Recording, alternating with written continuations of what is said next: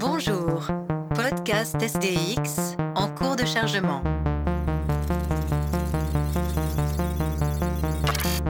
Erreur critique. Infection virale en cours. Corruption des données.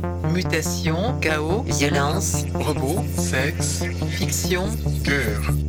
Infection complète des systèmes logiques. La Troisième Guerre mondiale risque-t-elle d'éclater? Je crois que personne ce soir ne peut répondre à une telle question. Mais en revanche, tous les experts sont d'accord pour dire que la fin de l'année 83 et l'ensemble de l'année 84 seront parmi les plus difficiles de ces dernières décennies. Alors, comment pourrait éclater un conflit? Je ne parle pas bien sûr d'un conflit que les experts appellent périphérique, c'est-à-dire en Afrique, en Asie ou en Extrême-Orient. Je parle d'un conflit en Europe. Comment pourrait éclater une guerre? Vous le savez, de part et d'autre du rideau de fer, des centaines de milliers d'hommes se font face, des milliers de mégatonnes pourraient un jour ou l'autre, peut-être demain d'ailleurs, déclencher le feu nucléaire et l'apocalypse sur notre univers.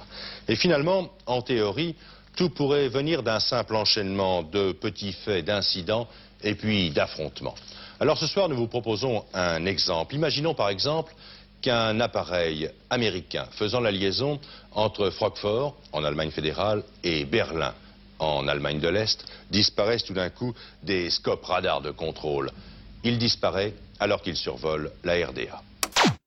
Cet exemple imaginaire dont nous parle Patrick Lecoq dans cette fiction qu'annonce euh, Bernard Rapp dans son journal télé du 14 novembre 1983, nous n'allons pas la reprendre. Nous n'allons pas la reprendre parce qu'il se trouve en effet que l'on sait aujourd'hui qu'en 1983, euh, au moment même où cette fiction euh, est diffusée euh, à la télé française, il y a eu un moment où nous avons eu presque une guerre nucléaire. À deux reprises en effet cette année en 83 et surtout à la fin de 83 en novembre, hein, quelques jours en fait avant la diffusion de ce journal télé, euh, sans que ça soit en rapport en fait, puisqu'évidemment à l'époque il n'était pas au courant, hein, il y a eu euh, un monde au bord de l'explosion nucléaire, un monde au bord de la troisième guerre mondiale. Bonjour Cyril, Bonjour à tous. bonjour Antoine. Bonjour. Alors, comment pourrait éclater une guerre nous demande Lecoq. Euh, je pense qu'il faut poser la question autrement, en l'occurrence. C'est pas comment pourrait éclater une guerre, puisqu'évidemment nous ne sommes plus en 83 et nous ne regardons plus le futur. C'est plutôt comment aurait pu éclater la guerre en 83. Et je dis même pas une guerre en 83, je dis bien la guerre, car si la guerre avait eu lieu en 83, euh, ça aurait été pour le coup la der des der, la véritable der des der, car euh, il n'y aurait eu personne pour euh, remettre ça euh, 50 ans plus tard. Euh, en 83, euh, cette année, euh, si chaude, la guerre froide a failli devenir très chaude, c'est une année qui commence très mal pour la paix. Dès janvier, euh, on refuse l'option zéro, l'option de désarmement dans la crise des euromissiles, et à partir de là, les mauvaises nouvelles s'enchaînent. Alors, Cyril, comment aurait pu éclater cette guerre en 83 Ah bah, c'est simple, hein. vous mettez des missiles de part et d'autre du rideau de fer, et puis euh, vous attendez de voir ce qui se passe dans une espèce de, cocotte minute bouillonnante hein, de politique, de petites phrases, de d'idéologie. Euh, voilà, il suffit de, mettre tout ça ensemble. Alors il faut euh, voilà, il faut se souvenir que à, la, à la fin des années euh, 70, euh, l'URSS a commencé à déployer des missiles de son côté du rideau de fer, donc à l'est de l'Europe, pointés vers l'Europe. Et, euh, de et euh, là, on est en 83, au cou- courant 83, euh, les Américains, avec euh, le pacte de l'OTAN, enfin avec l'OTAN, pardon, a commencé aussi à déployer ces Pershing, euh, toute une toute une série de, de missiles, eux dirigés vers l'est. Alors le la chose c'est que les Américains là ils sont sur le territoire européen et ils peuvent frapper ils peuvent frapper l'URSS en quelques minutes contrairement aux missiles intercontinentaux qui, auraient été lancés euh, à partir euh, du continent américain qui mettraient donc plusieurs minutes pour parvenir euh, jusqu'à Moscou les missiles déployés en Europe de l'Ouest juste au bord du, rideau de fer eux ils mettraient vraiment pas très longtemps pour pour détruire, pour atomiser Moscou et puis une bonne partie de, toutes les infrastructures, toutes les infrastructures russes. Et le Politburo. Et le Politburo, évidemment. En premier. Et euh, en premier lieu, exactement. Donc je parlais, de- on parle de ça, et après, euh, évidemment, il y a l'idéologie qui rentre en, com- en- en compte. Euh, le 8 mars, on a le fameux discours de Ronald Reagan qui, à ce moment-là, qualifie l'Union soviétique d'empire du mal. Donc là, on, on passe un cran, un cran supérieur, euh, et dans la provocation, euh, et aussi dans comment dire, oui, une espèce de, menace sous-jacente. si eux, c'est l'empire du mal, nous on est l'empire du bien, donc nous on aurait le droit, enfin nous, je parle nous, euh, je me mets à la place de Reagan, hein, euh, on aurait le droit d'appuyer sur le bouton parce qu'on aurait toutes les justifications morales pour le faire, contrairement aux Russes. Et là on sent, on sent une espèce de, une espèce de de panique, euh, de, panique politique, euh, je pense à ce moment-là, parce que euh, les, la, puissance, la puissance nucléaire des deux côtés du rideau de fer est telle que on pourrait, c'est le, moment où, où, gros- grosso modo, la planète pourrait littéralement s'embraser, pourrait exploser du, du feu atomique. Je sais pas ce que vous en pensez. Ouais, c'est-à-dire qu'il y, a- deux aspects. par rapport à Reagan, il y, a- la crise diplomatique qui est déclenchée avec sa, fameuse tournure de phrase, sa fameuse expression empire, du mal, qui était très mal perçue forcément côté soviétique.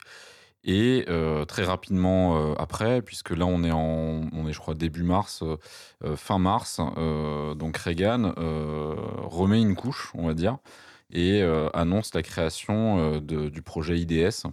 Donc on a renommé ensuite euh, projet Guerre des Étoiles, donc qui visait à créer une sorte de, parapluie défensif via des, satellites qui pourraient comment dire, intercepter les missiles interco- inter- intercontinentaux russes en plein vol. Ce qui donnerait forcément aux États-Unis un avantage majeur dans une guerre de type euh, thermonucléaire euh, global.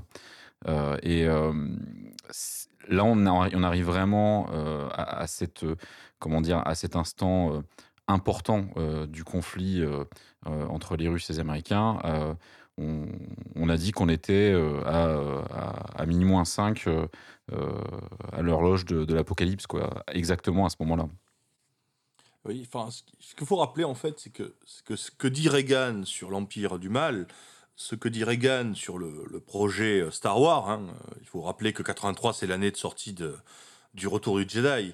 hein, euh, ce n'est pas tout à fait, c'est nouveau dans la formulation, c'est nouveau dans le côté messianique, hein, empire du mal. Mais il faut se souvenir qu'avant Reagan, il y a Carter, et que Carter a considérablement augmenté les moyens militaires des États-Unis. Hein. Les États-Unis euh, sont ressortis très échaudés de l'expérience vietnamienne, hein, de 65 à 75.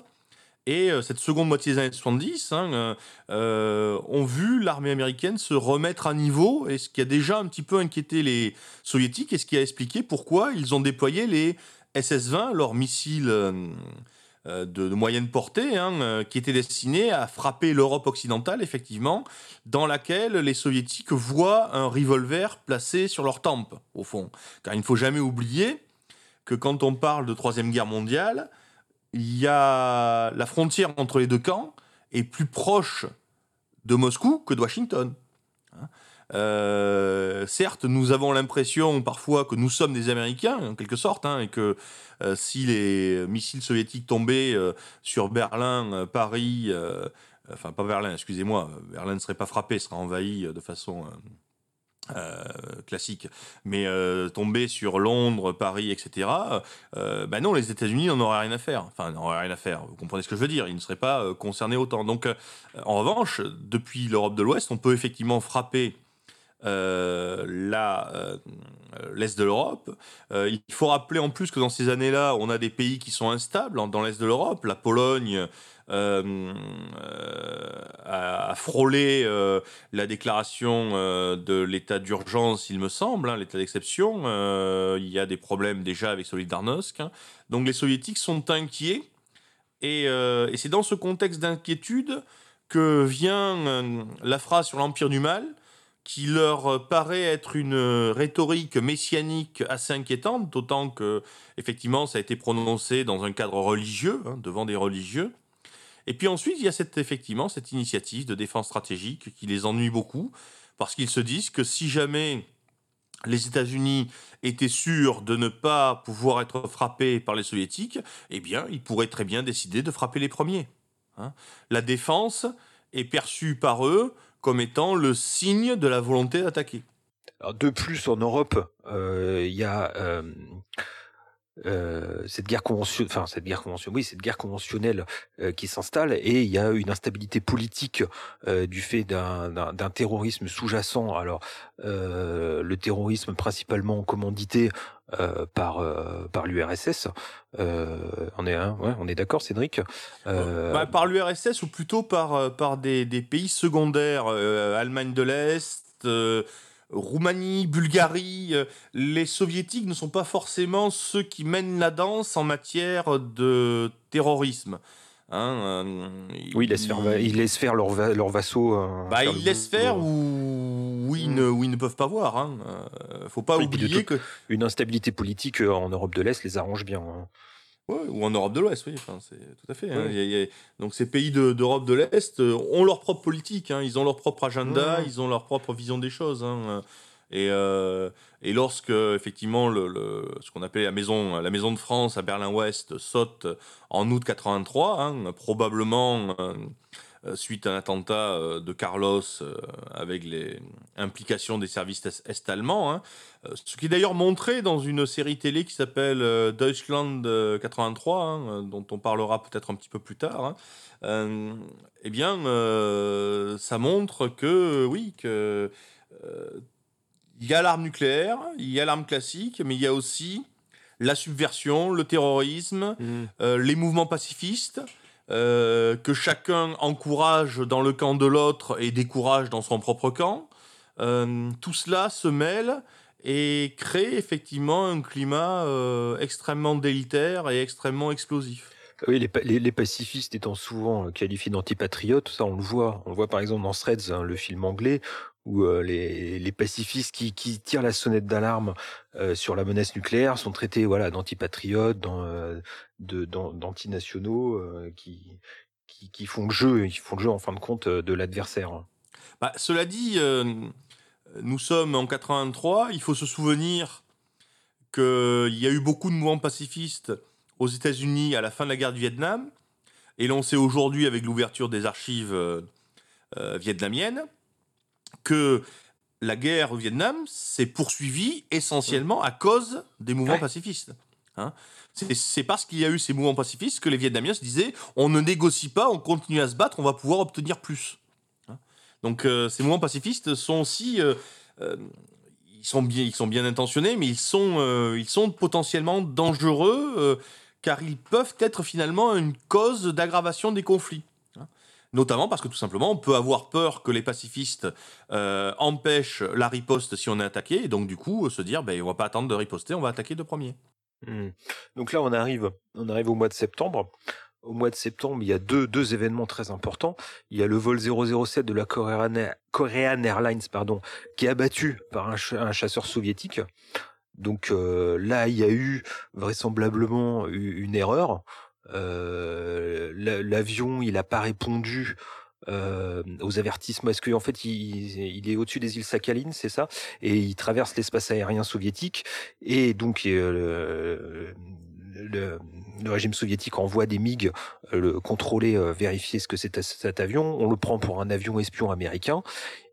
Vraisemblablement, il répond pas au, au message de l'avion, ni au message visuel, ni au message audio, et euh, il, a- il est finalement abattu avec, euh, je sais plus combien, de, bah, tout, enfin, de, 200, de- je tout- ouais, de 200 passagers, euh, plus le, le membre Ah. d'équipage. euh.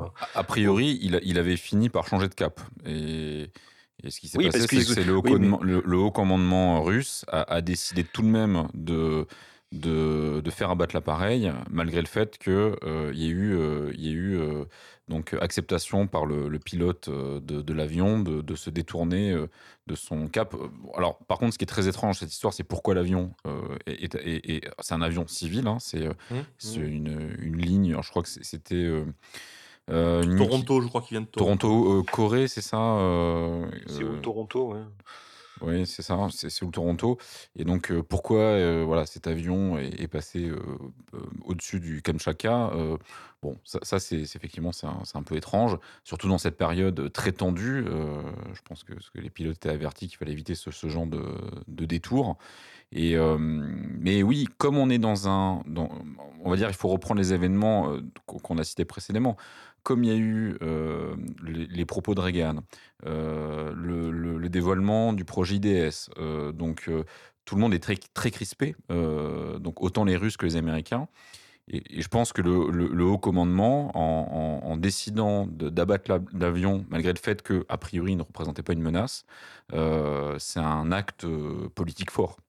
Oui, mais en même temps, il faut penser que les ruptures de l'espace aérien sont très fréquentes pendant la guerre froide, bien moins fréquentes qu'aujourd'hui, mais très fréquentes, et elles sont presque systématiquement commises euh, par les militaires de façon délibérée pour tester les réactions de l'autre. Ce que je veux dire par là, c'est que des avions espions qui rentrent sur le territoire soviétique, enfin qui survolent le territoire soviétique, il y en a tout le temps. Enfin, tout le temps. Il y en a très souvent. Mais en général, ils ne vont pas aussi profondément. hein. Et, euh, et donc, euh, c'est dans ce contexte-là qu'il faut aussi le rappeler. Il y a eu des manœuvres militaires euh, dans le Pacifique, il y a eu des, euh, de la part des États-Unis, euh, qui ont été très proches des, des îles Kouriles. Il y a eu, il y a un climat bien particulier. Et puis après tout, si on veut être un peu, un peu, un peu relativiste, hein, les États-Unis sont tombés sur les Soviétiques en disant que c'était un acte ignoble, horrible, barbare. Cinq ans plus tard, qu'est-ce qu'ils font? Ils descendent un avion iranien. Et l'énorme différence, si on peut se faire une différence, et parce qu'elle est tout de même importante, c'est que les Soviétiques descendent un avion qui n'est pas à sa place et qui est sur leur territoire. Les Américains vont descendre un avion iranien euh, sur le golfe Persique, c'est-à-dire quand même un petit peu du côté des Iraniens. Enfin, pas exactement du côté de Washington ou du côté de Boston. Euh, donc euh, oui, ben oui, ça arrive d'abattre des avions civils quand on met des militaires euh, à proximité. hein. Un militaire, euh, c'est, alors je vais pas dire que c'est très bête, mais enfin, euh, c'est fait pour tuer. hein. Donc euh, quand on sort un militaire, hein, quand on a son chien de combat et qu'on enlève, qu'on lui enlève la muselière, bah oui, effectivement, il peut mordre. C'est ce qui se passe. En, en parlant de ces deux avions-là, euh, je suis en train de réfléchir, on a quand même changé d'époque, vous vous rendez compte? Si, si de nos jours, des armées conventionnelles tiraient sur des... Enfin, Mais on n'en sait rien. Non, non, On mais là, de- maintenant, là, si, ça serait- je pense que ça serait pas le même niveau d'émotion, je pense, euh, si euh, des armées conventionnelles tiraient sur des avions civils et les, les, faisaient, euh, les faisaient tomber dans l'océan. En- encore une fois, Non, mais le, le niveau d'acceptation de la violence, c'est pas le même, je pense. En 83, c'était quand même assez intégré euh, au niveau des populations, tout ça, qu'on était quasiment au bord de la guerre. Donc oui, euh, alors je sais que ça a fait un, un hein, c'est- c'est deux av- c'est- c'est- cet avion euh, coréen qui a, qui a... Mais au niveau émotionnel, je...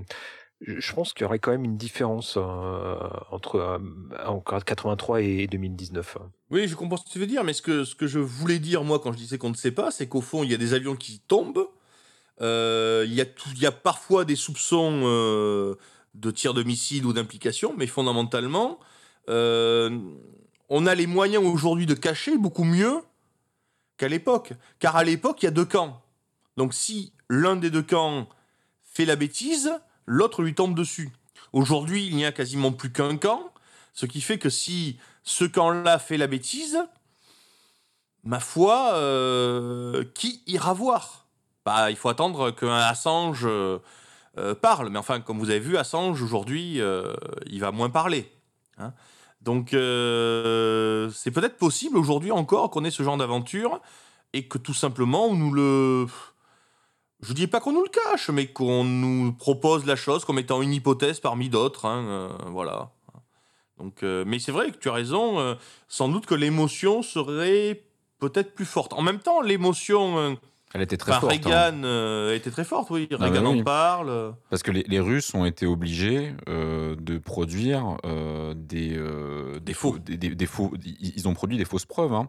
Ils ont fait donc le pilote du, du, MiG qui a abattu l'avion de ligne euh, a dû réenregistrer euh, des, fausses, ouais. des, fausses déclarations avec des, des bon pour pour euh, comment dire pour singer le bruit d'un avion en vol donc avec un, rasoir qui était qui était agité à côté du micro donc pour pour prouver que l'avion n'avait pas répondu n'avait pas changé de cap alors que il avait bien changé de cap. non non ça, ça, portait le mensonge portait sur le le fait que l'avion n'avait pas de, ah oui, les, les fenêtres étaient, oui, oui, il n'y avait pas de lumière aux fenêtres. Oui, c'est ça. Euh, sur, les, sur les ailes, je crois surtout sur, les, sur les ailes. Oui, et puis, mais, mais, je crois qu'ils avaient également indiqué qu'ils n'avaient pas changé de cap. Hein. Enfin, je crois que c'était aussi l'autre. Je me souviens plus s'il y a eu ça, mais euh... en tout cas, de toute façon, il y a eu au minimum. Enfin, il ne s'agit pas de dédouaner euh, les soviétiques, mais il y a eu au minimum une un comportement aberrant de la part du pilote euh, coréen qui d'une part n'aurait pas dû se retrouver là et qui d'autre part aurait peut-être dû se poser des questions lorsqu'on voit euh, des avions de chasse euh, soviétiques qui commencent à se promener à côté de ses fenêtres, c'est peut-être qu'on a un problème quoi. Alors certes, il, les balles qu'il aurait tirées en coup de semence n'auraient pas eu de balles traçantes, ce qui me semble bizarre, mais, mais bon. Et puis je crois que les, les, Russes ont intercepté une auraient intercepté une communication entre l'avion euh, au moment où il survolait le territoire soviétique et euh, un satellite qui se trouvait par hasard. Euh, bah, par hasard ou pas. Hein. Voilà, donc il y, a quand même quelque chose d'étrange là-dedans. Mais en tout cas, si, si, je peux encore faire une parallèle avec d'autres époques, hein, lorsque des, les, les, Russes abattent un avion syrien il y a quelques, il y a quelques mois, hein, tout le monde sait comment ça s'est passé. Hein, c'est qu'on a eu un, avion euh, israélien qui s'est placé euh, de telle façon qu'il a menacé les Russes en les obligeant à réagir, mais qui ensuite, en se défilant, vu qu'il a des capacités, euh, de bonnes capacités de vol, et a, laissé exploser l'avion syrien. Je veux dire par là que c'est quelque chose qui se fait, ça. Hein on se met à proximité d'un avion civil ou d'un bateau civil, on émet des sons, etc. et, ensuite on se barre. Et on laisse l'ennemi couler les civils ou détruire les civils. Euh, et puis ensuite, eh on dit Oh là là, vous n'êtes pas gentil.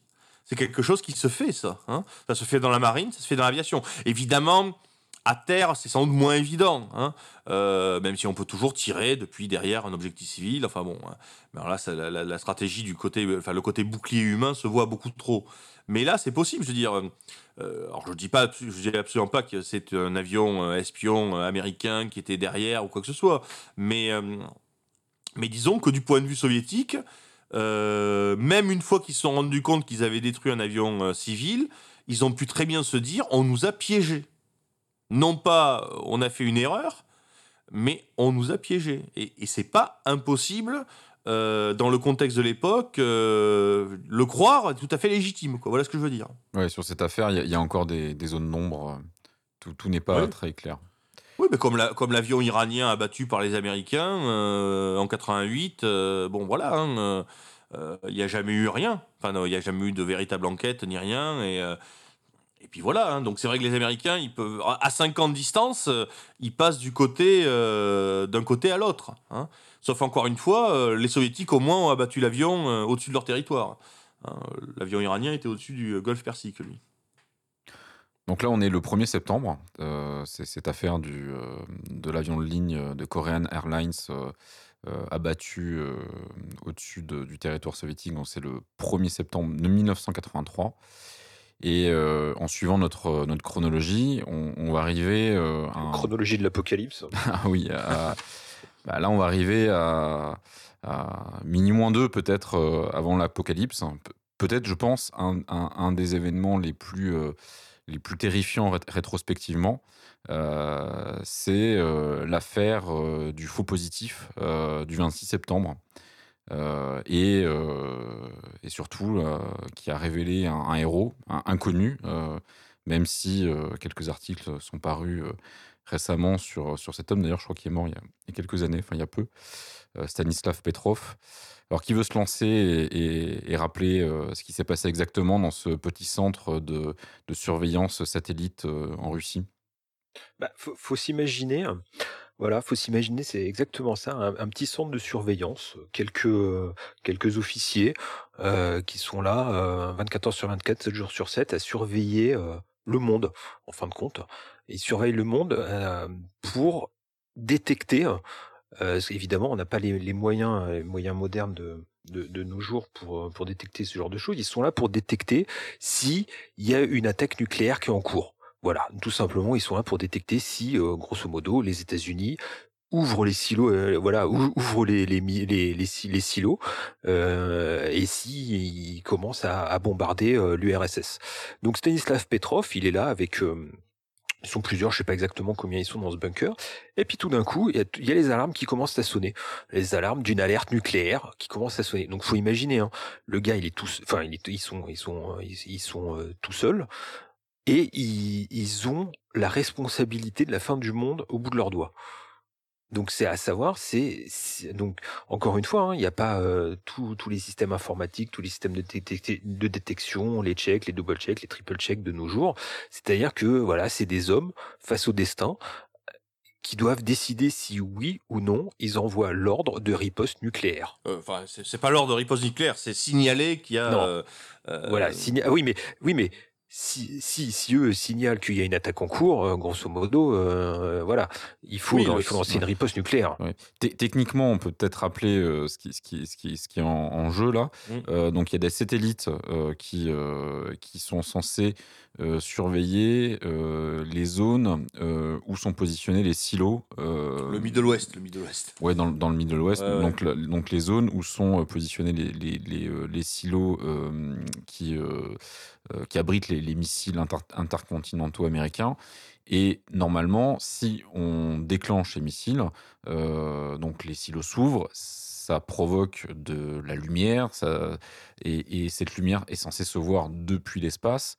Et donc, ce satellite est directement connecté à un ordinateur qui, donc je crois que c'est un satellite qui, dé- qui détecte l'infrarouge et, euh, l'ordinateur, euh, bon, qui est un ordinateur assez basique, il reçoit ces signaux et au-delà d'un certain seuil, en fonction de la zone surveillée et du seuil euh, détecté par la caméra, dit alerte, lancement de missile. Et donc c'est exactement ce qui s'affiche sur l'écran de Stanislav Petrov ce jour-là, donc le 26 septembre. Il voit euh, lancement de plusieurs missiles euh, depuis le, le sol américain. Euh, d'un seul, d'un seul missile au début. D'un seul missile au début. D'un seul, donc il dit non, euh, il dit non, j'arrête, j'arrête tout, euh, voilà, ça va pas, c'est un, c'est un problème, hein. et puis quelques minutes plus tard, il y en a un deuxième qui se met, une deuxième alerte qui se met en route, une troisième, une quatrième, et donc là, euh, grosso modo, il y a tout l'ar- tout l'arsenal américain qui est parti pour lui. Euh, non, non, euh, même pas encore. C'est ça justement. Même, pas, même euh, pas encore, ouais, ouais. Non, non. C'est- d'ailleurs pour ça que ça a été que ça que parce qu'il il aurait vu. En fait, son, son l'analyse de, de Petrov est, très simple. hein. Euh, Il est bien entraîné. euh, il sait que si les Américains frappent, euh, ils vont pas envoyer de missiles. Ils vont envoyer, ils vont tout envoyer. Voilà. Euh, ils vont tout envoyer. Et il voit bien qu'ils n'ont pas tout envoyé. Et donc il se dit, puisqu'ils n'ont pas tout envoyé, c'est sans doute qu'ils n'ont rien envoyé. Parce que ça ne rime à rien. Je veux dire, euh, euh, quand on a des centaines et des centaines de silos, c'est pas pour en envoyer 10. Hein. Parce que s'ils en avaient envoyé 10 et qu'ils étaient arrivés, ça aurait été terrible. Mais euh, les capacités de riposte de, l'Union soviétique auraient été intactes. hein. Donc il voit ça et finalement il comprend que ça ne peut pas être une attaque. Mais évidemment, c'est facile à dire avec le recul, mais quand on a la véritable responsabilité, parce que c'est une responsabilité, euh, c'est d'abord des millions de concitoyens et puis c'est des centaines de millions d'êtres humains quoi. C'est pas exactement euh, euh, c'est pas c'est pas un retard dans la signature d'un contrat ou c'est pas vous voyez ce que je veux dire hein, c'est quelque chose qui doit peser. hein. d'ailleurs je crois d'ailleurs que ça a beaucoup pesé sur lui. Il était, euh, il était au, il, avait, au téléphone avec, euh, avec son commandement et euh, tout reposait sur son analyse au final de la situation, sachant que encore une fois, il était dans un bunker. Il ne recevait que le signal du satellite, euh, enfin le signal du satellite euh, transcrit par l'ordinateur, encore une fois un ordinateur assez, euh, assez basique. 83. Hein. Oui, 83. Et, et oui, il a, il, il, a, il a sur les épaules le, le, poids de, de, de, déclencher la Troisième Guerre mondiale. Puis il aurait suffi qu'il dise à ce moment-là au, au, commandement, au, au commandement russe, ça y est, une attaque est en cours, c'était terminé c'était terminé, quoi. Des centaines de millions de morts. Euh. En tout cas, c'est remonté jusqu'à Andropov, puisque nous n'avons pas encore mentionné Andropov. Euh, cette année 83, il y a Reagan d'un côté et Andropov de l'autre. On parlera un petit peu d'Andropov d'ailleurs plus tard. Hein. C'est remonté à Andropov et Andropov a suivi l'affaire euh, en temps réel, du moins sur la fin, quoi. Alors pour, pour, pour, terminer avec, ce, avec cette, anecdote, parce qu'on n'a pas donné la, le fin mot de l'histoire, il s'est trouvé que finalement, euh, c'était une erreur de détection des satellites, euh, puisque c'était le reflet euh, du soleil levant sur des nuages à altitude qui ont provoqué donc une, erreur d'appréciation des, caméras infrarouges. Et suite à ça, donc ils ont dû, ils ont, ils ont dû compris qu'il y avait un, problème dans leur, dans leur niveau de détection. Et euh, d'ailleurs, ça s'est assez mal terminé pour Petrov parce que euh, il, il même si au départ ses collègues l'ont félicité, je crois qu'ils l'ont le lendemain ou le surlendemain, ils lui ont acheté une petite, un petit poste de télé euh, noir et blanc pour, voilà, pour, lui montrer qu'il avait vraiment bien bossé. Mais par contre, ensuite, il y a eu une commission d'enquête et il s'est fait, je crois, il s'est fait dégommer. Enfin, ça a été, c'était assez compliqué parce que c'était plus facile de remettre en cause en même temps, voilà, de remettre en cause en même temps un, problème humain euh, que de revoir entièrement le, process de détection. Et, euh, et c'est Petrov qui dit lui-même que le soir même de cette affaire, euh, il s'est liquidé une bouteille de vodka avant de se coucher et il a dormi 24 heures d'affilée. On peut bien imaginer pourquoi. On peut le comprendre, oui. Nous aurions pu dormir des milliers d'années, pour toujours, s'il n'avait pas fait ça. Exactement. C'était le sommeil éternel. Et en fin de compte, les, les, soviétiques, ils n'auraient pas gagné à ce moment-là s'ils avaient lancé l'attaque. Ils auraient, surpris les ils auraient surpris les Américains. Mais non, parce que les Américains, ils auraient, ils auraient riposté.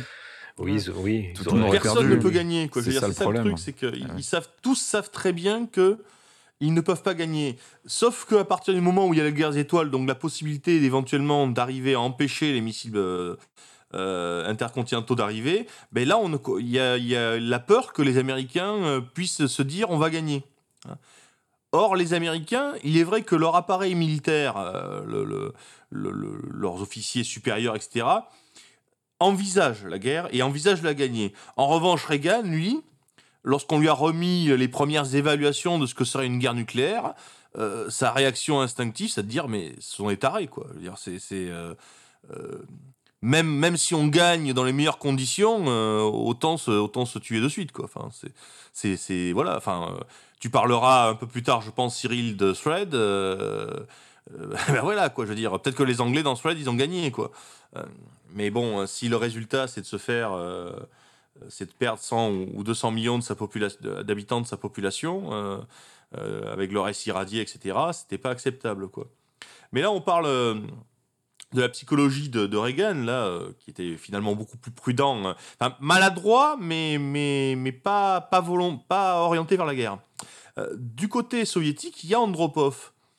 Et Andropov, c'est un personnage assez particulier. Alors, d'une part, c'est un type qui est très intelligent, qui est considéré par la CIA à l'époque comme l'étant des, des, types les mieux renseignés du bloc soviétique. Bon, il faut dire qu'il a été le patron du KGB, ça aide à être bien renseigné. Mais euh, surtout, ce qu'il faut comprendre quand on parle d'Andropov, faut jamais oublier une chose. Il est né en 14. Euh, il va mourir euh, en 84 ou 85, je sais pas, enfin très peu de temps après 83. Il est né en 14, donc il a, il a 25-30 ans pendant la Seconde Guerre mondiale. Et lui, la Seconde Guerre mondiale, il va pas la faire n'importe comment. Il va la faire comme chef de partisan derrière les lignes allemandes. C'est-à-dire que lui, la guerre, il en a une vision qui n'est pas une vision hollywoodienne. Euh, il y a des degrés dans l'horreur de la guerre. Je veux dire par là que euh, la guerre, c'est tout le temps horrible. Mais enfin, euh, il y a des choses qui sont plus courtes, qui sont peut-être moins violentes. Mais quand on est un partisan derrière les lignes allemandes en 42, bon, on, est, on, a vécu quelque chose qui est qu'on n'oublie pas. Hein. Donc c'est quelqu'un qui effectivement euh, là-dedans et qui accessoirement donc euh, c'est ce que c'est qu'une attaque surprise puisque euh, Barbarossa, euh, l'invasion euh, de l'Union soviétique par l'armée allemande en juin 41 était une attaque surprise. Donc ces, ces deux choses vont jouer beaucoup sur Andropov. Andropov, c'est, j'insiste bien là-dessus, c'est un type qui sait vraiment ce qu'est la guerre dans ce qu'elle a de plus atroce. Et puis la guerre conventionnelle. Oui, enfin, puis la guerre de, La- oui, non, la guerre la- voilà. là, ouais, Ouais, oui. la, la- voilà, la guerre, la guerre au bout du fusil, quoi. Pas, pas Ouais, la guerre appuyée, des, appuyée sur des non, boutons. non, hein. euh, la, la- la guerre à l'appel Hmm. de tranchée, à la baïonnette, Voilà. euh, voilà. hein, Barbarossa, Barbarossa, ça, ça a littéralement euh, traumatisé tout l'état-major euh, soviétique. hein. C'est vraiment euh, quel- quel- quelque, chose, quelque chose qui les a marqués de se faire prendre par surprise comme ça. Ça, ça, ça a laissé des traces. Et c'est évidemment ce qu'ils veulent absolument éviter, euh, c'est d'être euh, voilà, d'être euh, une, une nouvelle fois attaqué par surprise euh, par l'ennemi. hein. Ouais, ils ne veulent pas attaquer les premiers, ils veulent pas être Hmm. surpris. Voilà, c'est ça. C'est bah, c'est comme les Américains, c'est un peu les pareils. Pour les Américains, ils veulent pas attaquer les premiers, mais ils veulent pas être surpris. Enfin, ils veulent pas attaquer les premiers. Euh, il y a au sein de l'appareil militaire américain des gens qui sont favorables à attaquer les premiers. Euh, Il n'y a, pas que dans euh, Dr. Strangelove de, de Kubrick euh, où l'on a ce genre de personnes. Ces genres de personnes existent euh, au Pentagone dans les années 80 et ils existent encore au Pentagone aujourd'hui. Des gens qui pensent effectivement que on peut gagner parce qu'au fond, l'arme nucléaire, c'est l'esprit de Dieu et que les vrais chrétiens, le peuple élu, va gagner contre les euh, hérétiques, les, euh, Oui. les adeptes de Satan, etc. C'est- C'est des rhétoriques qu'on avait entendues euh, euh, pendant les deux guerres du Golfe, hein, ces choses-là. Oui, oui.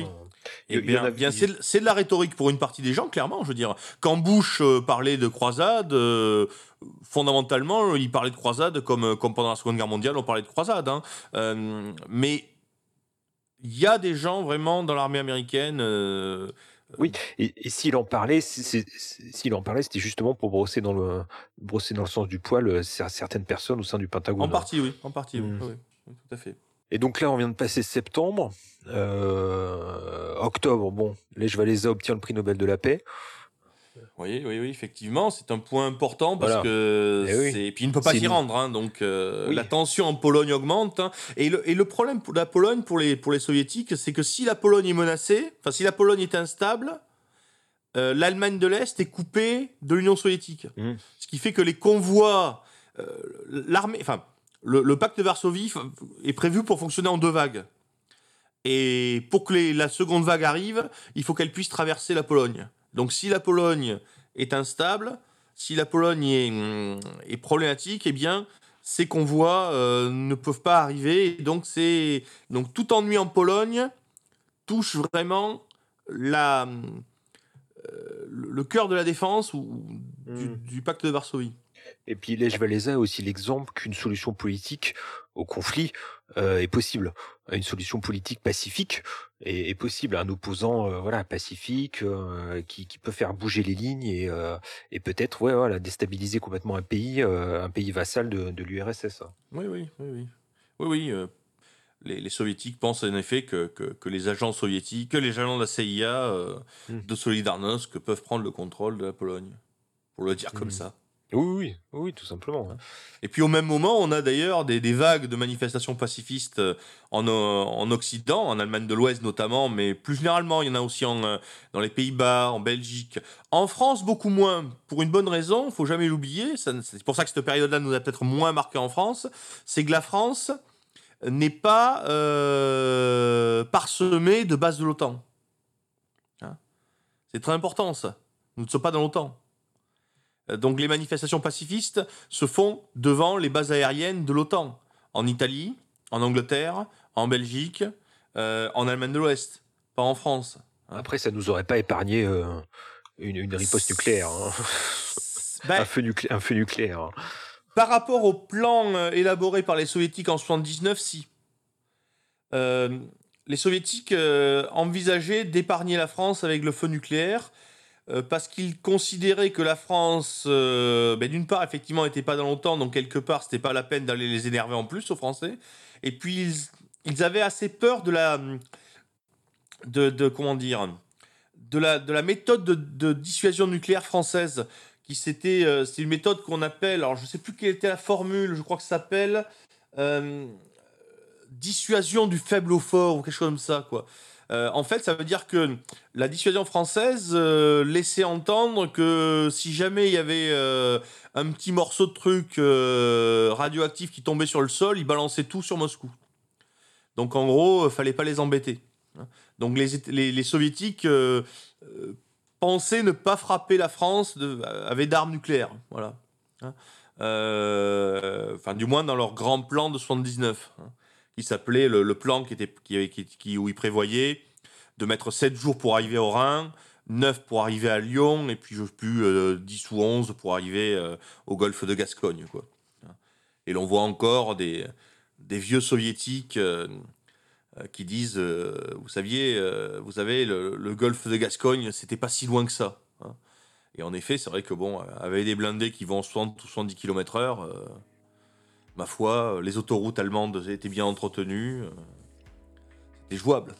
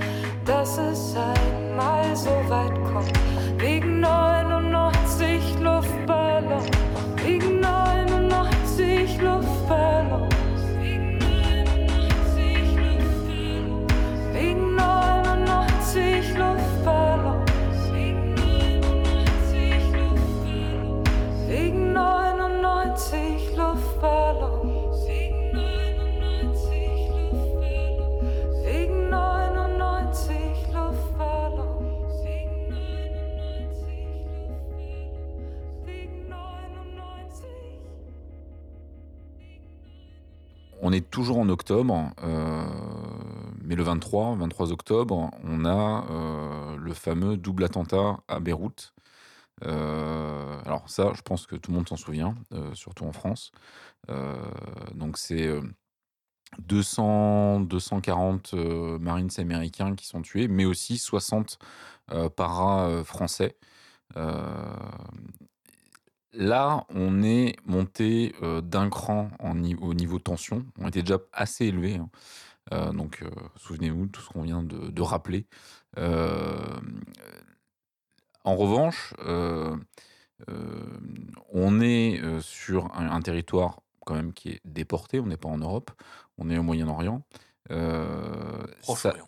Proche-Orient, excuse-moi. Au Moyen-Orient, ça fait anglais. Oui, oui, oui, Proche-Orient, autant pour moi. Et, euh, et ça, va, ça, ça- ça va, ça, ça va avoir comme conséquence directe une crispation euh, côté, euh, côté américain, donc renforcement des mesures de sécurité autour des ambassades dans le monde entier.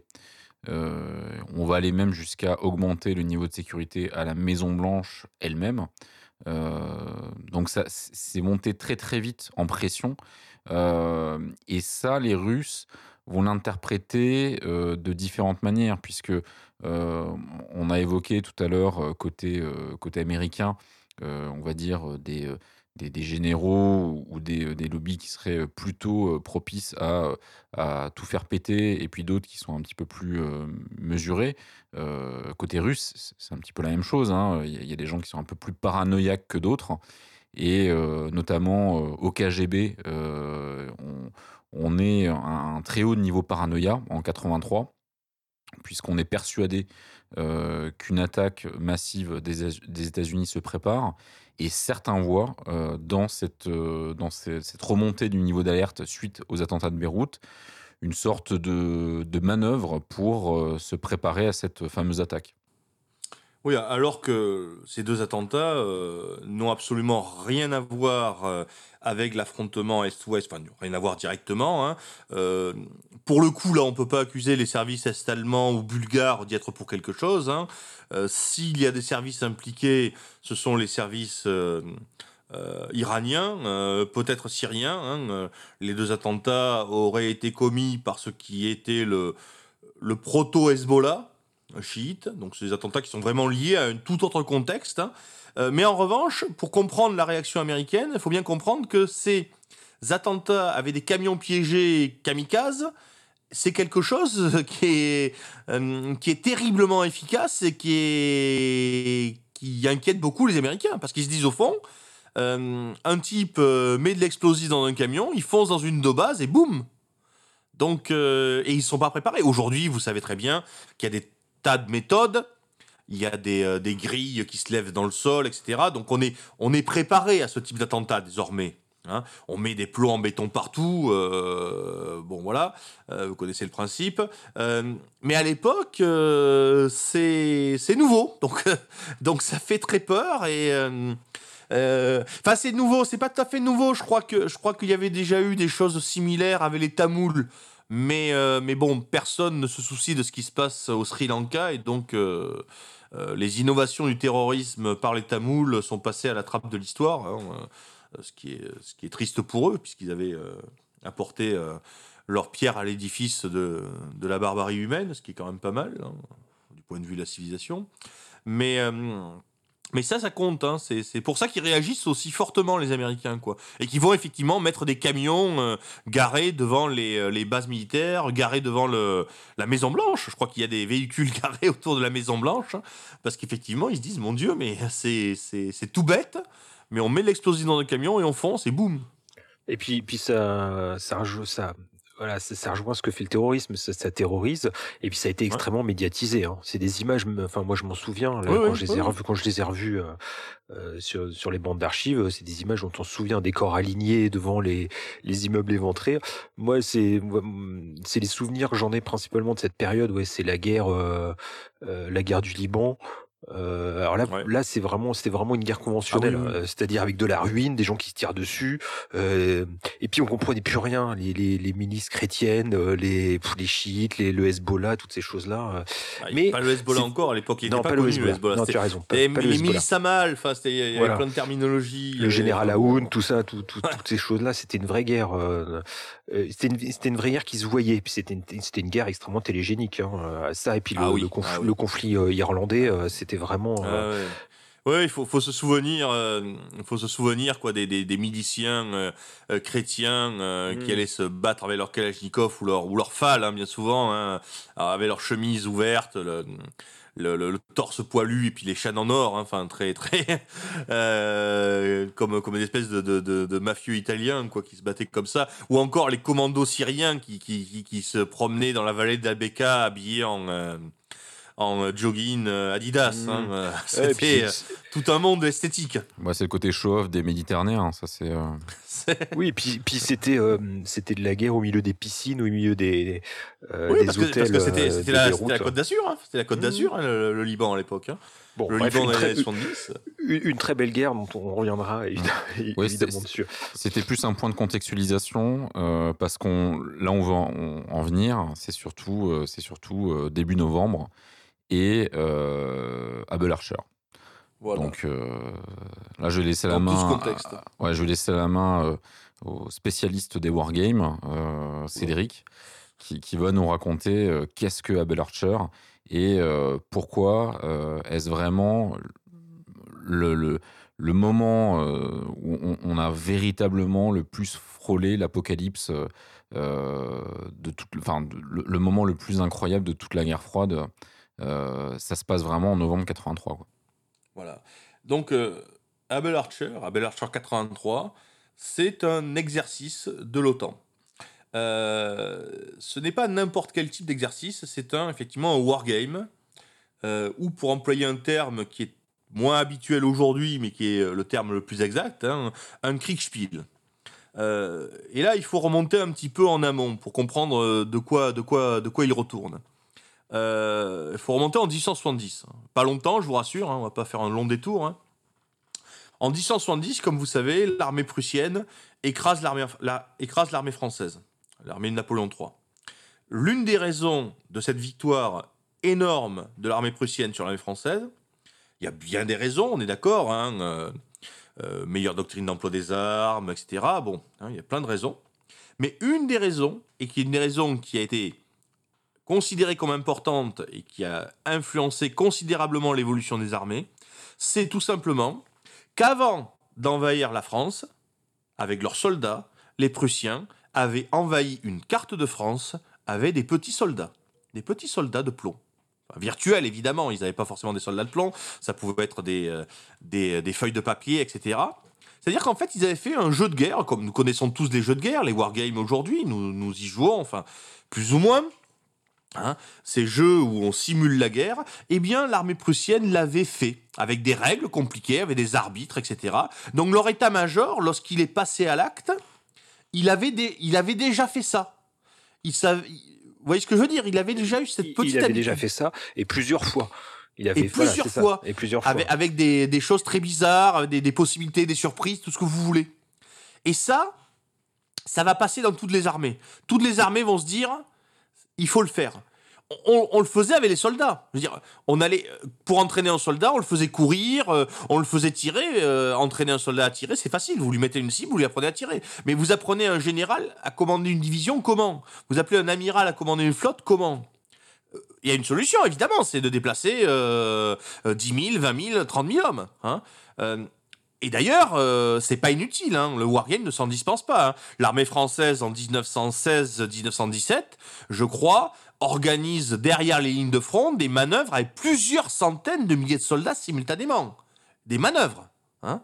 Donc euh, voilà. Mais enfin, globalement, on comprend que ça coûte beaucoup moins cher et que ça, on peut le faire très souvent. On peut faire du Kriegspiel, on peut faire du wargame. C'est-à-dire que l'on met les officiers supérieurs dans des salles, on leur laisse donner les ordres comme ils donneraient s'il y avait vraiment des armées derrière. Ces ordres, ils partent par les radios, etc. On fait tout comme si c'était vrai, sauf qu'au lieu de livrer l'ordre euh, aux tankistes euh, ou, à soldats d'infanterie, on le livre à un arbitre qui interprète l'ordre et qui dit voilà, ça s'est passé comme ça. Et on renvoie le rapport euh, aux gens qui ont, fait, qui ont donné l'ordre. Et Abel Archer, fondamentalement, c'est ça. C'est une simulation.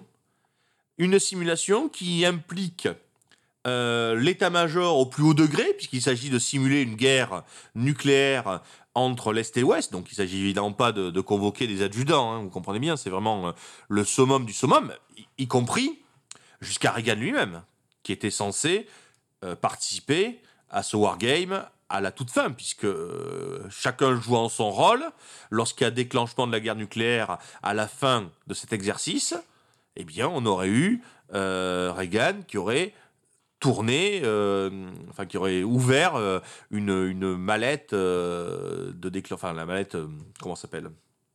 Mallette avec les codes, hein, qui aurait donné les vrais codes, etc. Sauf que ça aurait été un exercice. Donc c'est ça, Abel Archer. C'est c'est une balle à blanc, rien d'autre. hein. Sauf que ça arrive dans ce contexte-là. Ça arrive dans ce contexte d'extrême tension. Alors Abel Archer, évidemment, comme toutes les manœuvres organisées par l'OTAN, comme toutes les manœuvres d'ailleurs organisées par le pacte de Varsovie, hein, eh bien on prévient l'autre camp. Hein, on ne fait pas ça en douce, on n'est pas fou, on veut justement pas déclencher une guerre. On prévient l'autre camp. Mais on va le faire d'une façon si réaliste. Il y a d'ailleurs des personnes qui ont participé à Abel Archer, qui ont fait, dit plusieurs fois, euh, qu'il y avait des moments où on avait l'impression qu'on jouait pas. Alors bien sûr, vous allez me dire, quand on joue au jeu de rôle, c'est pareil. Quand on joue au wargame, il y a des moments où c'est pareil, on rentre dans le jeu. Mais bon, là, on parle quand même de gens qui... Enfin... C'est pas des joueurs. Et voilà, ils jouent pas. hein. Enfin, ils jouent oui, pas. des joueurs. Ils- Con- concrètement, ça se passe en Europe, euh, En Belgique, au, au siège En de- Belgique. ouais, au, siège de l'OTAN ou enfin, une, Dans les, une des dans les bases. bunkers, évidemment. Non, mais ils sont dans le vrai lieu, donc ils sont. ils- si jamais ça pète, au moins ils sont tranquilles. Ouais, ouais. Mais, mais euh, c'est, alors, il faut quand même expliquer que ça ne se passait pas que dans une salle où euh, des généraux euh, pou- poussaient des pions. Et en fait, ils étaient reliés euh, avec euh, différentes euh, bases partout en Europe. Ouais. Et ils devaient relayer des messages. Tout à Alors, fait. il faut quand même imaginer, donc, on est en novembre 83, on sait tout ce qui s'est passé les mois précédents, et on envoie des ordres euh, partout en Europe, dans, Ouais. dans, dans des postes de commandement reculés, euh, donc que ce soit dans les pays scandinaves ou, euh, ou en Allemagne, euh, avec des messages du type euh, déclenchement euh, des, euh, des ogives nucléaires, euh, Ça riposte sera la fin. hein, Ça sera la oui, oui, fin, non, mais hein. non, Ouais, pour, expliquer avant- pourquoi. avancer- avancer des troupes russes, euh, voilà. Il, il y a- Pour il y a expliquer tout un, pour que, tout un effectivement, peut-être que les gens qui étaient sur place dans le bunker, bon, ils avaient bien conscience que c'était euh, que, que c'était faux. En revanche, euh, ceux qui étaient isolés, qui recevaient des ordres, on, leur on les avait prévenus évidemment que c'était un sûr. exercice. Mais euh, je crois savoir que généralement, dans ce type d'exercice, on n'allait jamais aussi loin. C'est-à-dire qu'il y avait toujours un moment où, on cassait la logique euh, de, la montée en pression et euh, on n'allait pas jusqu'au bout. Et l'un des, comment dire, des, euh, enfin, ce qui est unique en fait avec Abel Archer, c'est qu'on a voulu pousser la logique de la guerre thermonucléaire euh, jusqu'au bout et donc euh, dé- déclencher le conflit. euh, Bah, on a voulu pousser la simulation jusqu'au bout. Quoi. On a voulu simuler Parce que- aussi la guerre. Oui, parce qu'on l'avait Mais- jamais fait, hein, donc il fallait bien Voilà. voir, où- fallait bien voir ce que, ce que ça allait donner et comment allait réagir. On, on- on l'avait fait, si, mais pas avec, euh, pas Mm. avec les mêmes moyens. On l'avait fait plus sur du papier, quoi. Euh, moins réaliste. Voilà, on l'avait fait moins réaliste. hein. Euh, mais il y a quand même quelque chose, c'est que qu'il faut rappeler. Effectivement, on met en œuvre toute l'infrastructure de communication de l'OTAN, puisqu'évidemment, c'est ce que l'on veut vérifier. On veut véri- vérifier le commandement. Donc le commandement, ça implique la structure de communication. Mais il n'y a pas de troupes sur place. C'est-à-dire que le type qui reçoit le message, il peut effectivement avoir sa, sa base radio au fin fond de la forêt scandinave, mais il est tout seul. L'unité qu'il est censé, euh, à laquelle il est censé transmettre l'ordre, les types, ils sont au chaud euh, dans le camp. Hein? Il n'y a que l'unité de communication. Et, et ça, les, euh, agents du KGB, euh, les agents des autres services euh, de l'Est, voient bien qu'il n'y a pas de troupes. Ils, ils voient bien qu'il n'y a rien. Et donc, eux, ils disent, mais il n'y a rien, il n'y a rien. Et par contre, les soviétiques, eux, ils ont cette masse d'informations qui est de plus en plus codée, ils ne peuvent plus comprendre. Et, et plus on leur dit qu'il n'y a rien quelque part, plus on leur dit qu'il n'y a rien alors qu'eux, ils entendent quelque chose, puis ils leur disent, mon Dieu, c'est bizarre, donc c'est inquiétant, donc dangereux, donc ça veut dire que s'il n'y a rien, il y a quelque chose. Ce qui les rend paranoïaques, enfin, c'est ce que tu viens d'expliquer, c'est que les, les Russes ne percevaient peut-être pas le contenu des messages qui étaient transmis, Non. parce qu'ils étaient codés, mais ils voyaient les messages partir arriver. et, Et donc, et la masse, la masse de messages. Ouais. Oui, parce qu'il faut bien comprendre que la masse est colossale. Hein. Je veux dire, c'est, des, des- des- parce que euh, y a- y a le- du bunker principal sortait énormément d'ordres, mais ensuite, euh, ben, les, les- les QG de corps d'armée, ben, ils divisaient euh, dans les divisions, les divisions divisées dans les bataillons, etc. Donc, on avait une multiplication. Et puis, il y avait une rétroaction, c'est-à-dire qu'il y, avait les ordres qui descendaient, mais il y avait les informations qui remontaient. Hein, donc, tout ça faisait un- une masse absolument prodigieuse d'activités radio, d'activités codées, euh, euh, qui effectivement saturaient les percepteurs, enfin les, organes de perception euh, soviétiques, ce qui faisait quelque part qu'il y avait tellement de bruit qu'ils ne pouvaient plus reconnaître le bruit inquiétant du, bruit rassurant. Et puis il y a aussi autre chose, c'est que euh, tu disais tout à l'heure qu'ils avaient été très exacts dans euh, dans leur simulation, c'est vrai, mais systématiquement, tous les messages, ils rajoutaient bien que c'était un exercice. Sauf que le problème, au bout de 1000 messages où on a lu c'est un exercice, au bout de 10 000 messages, ben, tu te dis finalement, peut-être qu'au fond, euh, ça ne veut plus rien dire. Le c'est un exercice. Oui, le- le- c'est un Si exercice tous les messages et- sont un exercice, peut-être que plus aucun n'en est. Peut-être que c'est devenu un mot de code, c'est un exercice, pour dire ce n'est pas un exercice. Voilà, c'est euh, une façon de cacher euh, encore plus le, ce qui se passe vraiment. Oui, et puis les Russes se souviennent aussi, on en a parlé tout à l'heure, de Barbarossa. Barbarossa, au départ, c'était soi-disant une manœuvre euh, des Allemands et, qui, les a pris par surprise. Donc, il y a une partie de l'état-major russe qui, qui, qui, euh, se souvient de ça et qui, euh, et qui pense, enfin, ils se sont auto-persuadés que si les Américains devaient déclencher un jour un conflit, ça serait à l'occasion d'un soi-disant exercice ou de soi-disant manœuvre. Ça aurait été le, parfait prétexte pour, euh, pour pouvoir se coordonner tranquillement sans éveiller les soupçons. Non, mais de toute façon, les, Américains pensaient la même chose. hein. Ils pensaient que s'il fallait attaquer, c'était comme ça qu'il fallait faire. Et ils pensaient que si les Soviétiques le faisaient, ils feraient pareil. Il y avait ça qui, était très courant à l'époque comme idée, mais qui est toujours courante. C'est vrai que bon, ben voilà quoi. C'est l'exercice est la meilleure façon pour avoir des troupes sur le, euh, pour avoir quelque chose de près, euh, sans, sans, euh, sans que ça soit menaçant a priori.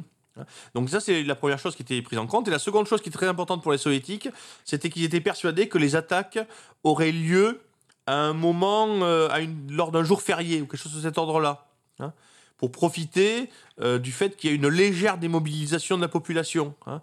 Attaquer un jour férié en 1914, vous comprenez bien que ça ne, ça ne rime à rien, parce que entre le moment où on attaque en 1914 et le moment où il y a les armées mobilisées, etc., il y a des mois et des mois et des mois. hein. Mais en 83, attaquer un jour férié ou un jour par exemple il y a euh, le, le bureau qui est en train de regarder une manifestation, une manifestation, un défilé militaire ou ce genre de choses, et attaquer le lendemain ou la veille, c'est tout à fait différent. hein. Parce qu'effectivement, on est à la minute près. hein. Et si Andropov, il est, euh, il est à la tribune au lieu d'être euh, dans sa chambre d'hôpital, hein, euh, Oui, parce qu'Andropov, voilà, Andropov, il dirigeait quand même l'Union soviétique de sa chambre d'hôpital. hein. Oui, oui, tout à fait. Bah oui, mais il est, il est très malade. hein, euh, Très vieux. il, a, il, a, il a- il est resté deux mois, je crois, en activité euh, entre le moment où il a été nommé et le moment où il est entré à l'hôpital. Il est resté deux mois euh, en activité normale. Ensuite, il a gouverné, effectivement, depuis sa chambre d'hôpital, étant euh, très comme, malade. euh, comme Reagan à la fin de son deuxième mandat. Mais euh, tout, tout le politburo était très vieux, hein, d'ailleurs, à cette époque-là. D'ailleurs, toute la Oui, hiérarchie ouais. euh, supérieure euh, de l'Union soviétique, c'était euh, c'était des, des vieillards. hein. C'était vraiment Ouais, l'Union soviétique vi- finissant. Oui, oui. oui, mais ce qui implique, on est en 83, des vieillards, ça veut dire des gens qui ont tous connu la Seconde Guerre mondiale. Oui, oui, oui, évidemment. Ça, c'est ça qui est euh, qu'il faut jamais oublier quoi. Euh, nous sommes en presque en 2020. Euh, les gens qui ont fait la Seconde Guerre mondiale, ils n'existent plus. Euh, en 80, les gens qui ont fait la Seconde Guerre mondiale, ils sont au pouvoir. C'est ça l'énorme différence. Faut jamais l'oublier quoi. En 83, on est à 40 ans euh, de 43. hein. Enfin, Excusez-moi de faire des mathématiques bêtes et méchantes. hein. On est à 40 ans, à 40 ans de la bataille de Kursk. Euh, ces gens-là, euh, ils avaient 20 ans, ils avaient 30 ans, ils avaient 40 ans à l'époque et ils sont toujours en vie. D'ailleurs, le début des années 80 est à l'exact milieu de maintenant, de nous, avec la Seconde Guerre mondiale. hein.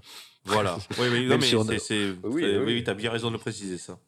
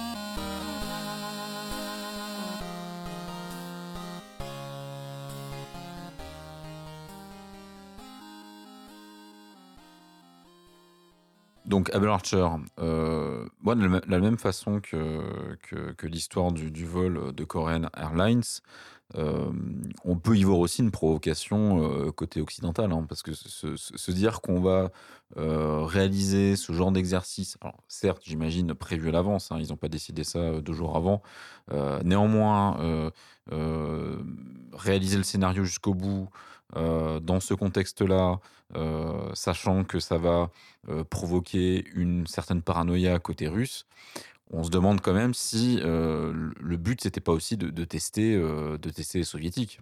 C'est quand même un peu étrange, quoi. Alors que les Américains savent, enfin savent, sont persuadés que les Soviétiques sont paranoïaques en plus. Donc il y a, euh, on, on- on voilà, peut, on peut Tout bon- voir les choses. paranoïaque de- a un ennemi. hein. C'est-à-dire qu'on peut se dire, Oui, c'est oui, juste un wargame, euh, ok, il y, a- il y a des communications, mais il n'empêche qu'ils ont prévenu avant, tout va bien. euh, voilà, c'est c'est les Russes qui sont un peu excités tout seuls dans leur coin. Bon, déjà, ils sont excités, mais au final, ils n'ont pas appuyé sur le bouton. Puisqu'on est encore là pour en parler, donc euh, ça s'est pas passé comme ça. Enfin, peut-être qu'en une dimension parallèle, euh, la, la planète est exposée en 83, et peut-être qu'on est tous Ah, morts en 83. Euh, On est tous morts en Cyril, 83. Cyril- voilà, c'est- Cyril en est convaincu. c'est possible, mais, euh, mais oui, c'est- c'est c'est quand même ultra provoquant. Enfin, je veux dire, euh, euh, souvent, alors côté côté occidental, on, on a tendance à, même aujourd'hui avec Poutine, dès que, dès que Poutine fait une manœuvre, on dit voilà, c'est une provocation. Bon, honnêtement, euh, l'Occident provoque énormément, quoi. Enfin, c'est c'est- Oui, c'est quand- quand- incroyable. quand- l'OTAN va faire des manœuvres dans les pays baltes, faut, faut pas, faut penser qu'ils sont à 20 km de la frontière soviétique, enfin russe, excusez-moi. Mais oui, oui, non, mais on sait bien, on sait bien. Euh, mais encore une fois, je veux dire, euh, je reviens, excusez-moi, à mon avion euh, d'Iran Air, hein, mais euh, on est scandalisé que les soviétiques abattent un avion civil au-dessus de leur territoire, alors que finalement, que les Américains aient détruit un avion au-dessus du territoire des autres, ça ne dérange personne. hein. Il y a une asymétrie très claire hein, entre les deux camps. Crois que c'est une, Oui, parce que là- évidence. Là, Abel Archer se passe sur le territoire européen. En l'occurrence, les, les Américains ne sont pas euh, à découvert. Alors que les Russes, Et eux, voilà. ils le sont. Euh, si Abel Archer euh, n'était pas un, un exercice, mais euh, une, une, une attaque déguisée, c'est les Russes qui prendraient et pas les Américains. Donc, euh, je, je- on peut comprendre que les Russes, même si on a un peu tendance à croire qu'ils étaient euh, paranoïaques, même si- et en fin de compte, euh, non, parce que leur, quand- doc- quand tu, leur doctrine, est-ce que quand on regarde après leur doctrine d'analyse euh, de l'événement, ils, ils ont parfaitement bien analysé l'événement et puis ils n'ont pas Tout attaqué. Non, ils n'ont pas attaqué. Ils n'ont- ils n'ont, ils ont, ils ont vraiment, ils ont vraiment cru au danger imminent, imminent, imminent. Mhm. Andropov a passé la nuit debout, enfin debout, assis sur son lit, euh, à être prêt à appuyer, mais, euh, mais ils n'ont pas fait. Hein, donc, il faut quand Ouais, même ouais. euh, remettre les choses à leur place. hein. Ouais. Il Ah, y a eu, il y a eu la- il y a eu l'action de deux ou trois agents doubles, dont un qui avait fait sa carrière à l'OTAN, qui était un agent double soviétique, qui a, voilà, qui, qui les a prévenus que non, non, c'était bel et bien un, Topaz. un- oui, Topaz, Topaz, le oui. fameux, le fameux Topaz, voilà, que c'était bel et bien un- un- une manœuvre, un exercice. Alors, je, crois qu'il y, a eu- deux. Alors, bah, dans, cet enchaînement de situations qui, aurait pu euh, dé- déboucher euh, vers le pire, euh, il, y a eu, effectivement Topaz, donc l'agent double qui a, qui était, qui a prévenu les soviétiques qu'il s'agissait bien. Enfin, il a confirmé le fait que c'était bien un exercice jusqu'à la fin. Et également, côté américain, il y aurait eu des, des personnes à Washington qui auraient compris que ça allait un petit peu trop loin et ils auraient euh, empêché euh, Reagan et le haut commandement de rentrer euh, dans, le, dans la simulation. C'est Mmh, ce que tu disais ouais. tout à l'heure, Ouais. Cédric. C'est-à-dire que normalement, Reagan aurait dû participer. Donc il aurait dû avoir un, un- un vrai message envoyé par Reagan qui dit j'active les silos. Enfin, imaginez quand même, hein, si les- les- un- tu es espion du KGB et, et tu chopes ce genre de message. Honnêtement, euh, t'appelles ton commandement, tu dis euh, allez-y, fais tout péter quoi. Enfin, je veux dire, euh, la- donc et, et- et donc il y a eu une, quand même une prise de conscience. Ils s'en Euh, sont rendus compte. ouais. Il y a eu des, des agents modérateurs dans cette histoire des deux côtés. Et euh, c'est intéressant de, de, de voir que face à l'enjeu, euh, les Russes et les Américains euh, ont évité le pire, euh, malgré la paranoïa, malgré euh, le fait qu'on était dans une période vraiment critique, euh, vu tout ce qui s'est passé avant, ça ne s'est pas fait grâce à, de l'humain, quoi. Et puis les, informations ont fait le, le- les informations ont fait le voyage inverse aussi. C'est quand les Américains se sont rendus compte de l'extrême gravité du point de vue russe, du point de vue soviétique, ils sont un peu, euh, ils ont, ils ont un peu aussi halluciné euh, quand on voit l'interview euh, de, de Reagan quand on lui demande est-ce que vous considérez toujours l'URSS comme euh, euh, l'empire du mal, il dit non. Voilà, ils se sont aussi par rétroaction, les Américains se sont aussi rendus compte qu'ils étaient pas, enfin que la situation avait légèrement dégénéré du côté russe. Reagan, Enfin, du moins l'interprétation, là, oui, les Reagan, mais l'interprétation du côté russe avait dégénéré. Ouais. Oui, mais comme tu as, t'as dit tout à l'heure et tu as eu raison de le dire, quoi, même les paranoïaques ont parfois des ennemis. quoi. Il faut pas oublier qu'au-delà de la paranoïa euh, soviétique, euh, il y, a, y a bien en face d'eux des gens qui ont des, euh, des bombes nucléaires pointées sur leur tête. Quoi. Je veux dire, faut jamais l'oublier. C'est une paranoïa qui a quand même une sacrée base réelle. hein. les silos dans le Nevada, etc., c'est pas juste pour, pour les revendre sur eBay aujourd'hui pour euh, faire des. euh, des euh, Les abris pour survivalistes. Ouais, c'est les Ouais, survivalistes qui, rach- qui rachètent ça. voilà. hein. Bon, euh, donc, euh, faut- voilà. faut- on en est où euh, d'ailleurs de l'arsenal nucléaire de nos jours? Je je sais pas trop. hein, Bah, Oui, elle- il, il est disséminé, quoi. De toute façon, euh, enfin là, c'est un tout autre sujet, quoi, qui pourrait effectivement faire l'objet de notre podcast. Mais surtout, le problème, c'est qu'il est disséminé. Euh, euh, Mais il y a encore Mais des missiles on est- pointés. hein Oui, Hein bien sûr. oui, bien sûr, oui, bien sûr. Bien sûr. Euh, mais bon, la, Fran- la France a plus ses silos. euh, il y a, il y a- il y a- voilà, on est, on est. euh, J'ai cru comprendre que les, les- les silos américains, euh, en, en tout cas une partie d'entre eux, étaient toujours euh, euh, reliés à des systèmes euh, technologiques euh, des années 80, des années 70, volontairement. Donc avec des vieux ordinateurs, avec euh, des disquettes 5 pouces, parce que c'est un peu comme euh, dans Battlestar Galactica. Euh, on, on craint, on craint justement une, un, un hacking massif et on se dit que voilà, au, moins ces systèmes sont off the grid, ils sont éprouvés, euh, personne n'aura l'idée d'aller pirater ce, ce genre de ce genre de, de- façon tu ne peux pas pénétrer quoi ils sont pas connectés Ouais. sont pas connectés Ouais. au réseau externe donc c'est ça c'est drôle quoi et ils maintiennent du coup des, des, des gens qui savent comment fonctionnent ces, euh, ces systèmes euh, des gens qui doivent payer très cher sans doute comme les gens qui font encore du Fortran aujourd'hui euh, ouais, qui sont payés très cher des, des gens qui sont payés très cher à ne pas avoir évolué dans leur carrière, en quelque sorte. Ouais, excuse-moi je t'ai je t'ai coupé tu, tu, tu voulais dire euh, On était tous très pensifs sur cette, cette notion. Euh, mais oui, je pense qu'il y a- y, encore de, de quoi faire sauter la planète euh, Oui, plusieurs fois. pas de problème. Ouais. Puis en plus, euh, là, là, on, on- quand, on a rapidement, euh, rapidement expliqué qu'il y aurait plusieurs centaines, millions de morts, euh, on, on sait une chose, c'est que au-delà de l'impact des bombes sur les plus grandes villes, ce que ça, entraînerait surtout un hiver nucléaire et euh, la, la mort euh, certainement de la grande majorité de- des espèces vivantes dans les années suivantes. Euh, du fait que voilà la- l'atmosphère se refroidirait, euh, euh, il y aurait un- de hautes doses de radioactivité dans l'air. Enfin bref, c'est de toute façon l'idée c'est pas se dire bah, je suis pas dans une grande ville donc je suis je suis tranquillement peinard un peu comme enfin, on a parlé des survivalistes dans, dans le dernier épisode. euh, non, ça marcherait pas quoi. Non, non, non. Il y avait, un, il y avait un, une, un site internet qui permettrait de voir l'impact des, des bombes nucléaires sur une carte, enfin sur Google Maps, quoi. Et on voyait que, bon, ben voilà, hein, euh, euh, ce sont des bombes. simuler, qui on peut simuler une, sar, une Tsar bomba sur Paris par exemple. Voilà. Voilà, et euh, alors sans aller jusqu'à la Tsar Bomba, mais des, des bombes euh, plus, euh, plus ordinaires, ben, on voit bien le. Voilà quoi. on- quand, Mm. euh, quand on a une carte euh, qui est, qui est euh, une carte d'une ville, euh, on se rend compte qu'on est euh, euh, avec un cercle qui fait quasiment 100 km de diamètre. Bon, ben voilà. hein, euh, on comprend bien que entre, le, entre le, le- le- le souffle puis ensuite les retombées, euh, etc., les radiations, enfin c'est. euh, puis surtout qu'il faut penser qu'une guerre nucléaire ne serait pas que nucléaire. Car, et là il faut rappeler Abel Archer, comme tous les euh, exercices qui sont faits à l'époque, comme toutes les prévisions qui sont envisagées, on considère toujours qu'avant l'arme nucléaire, on utilise massivement l'arme chimique.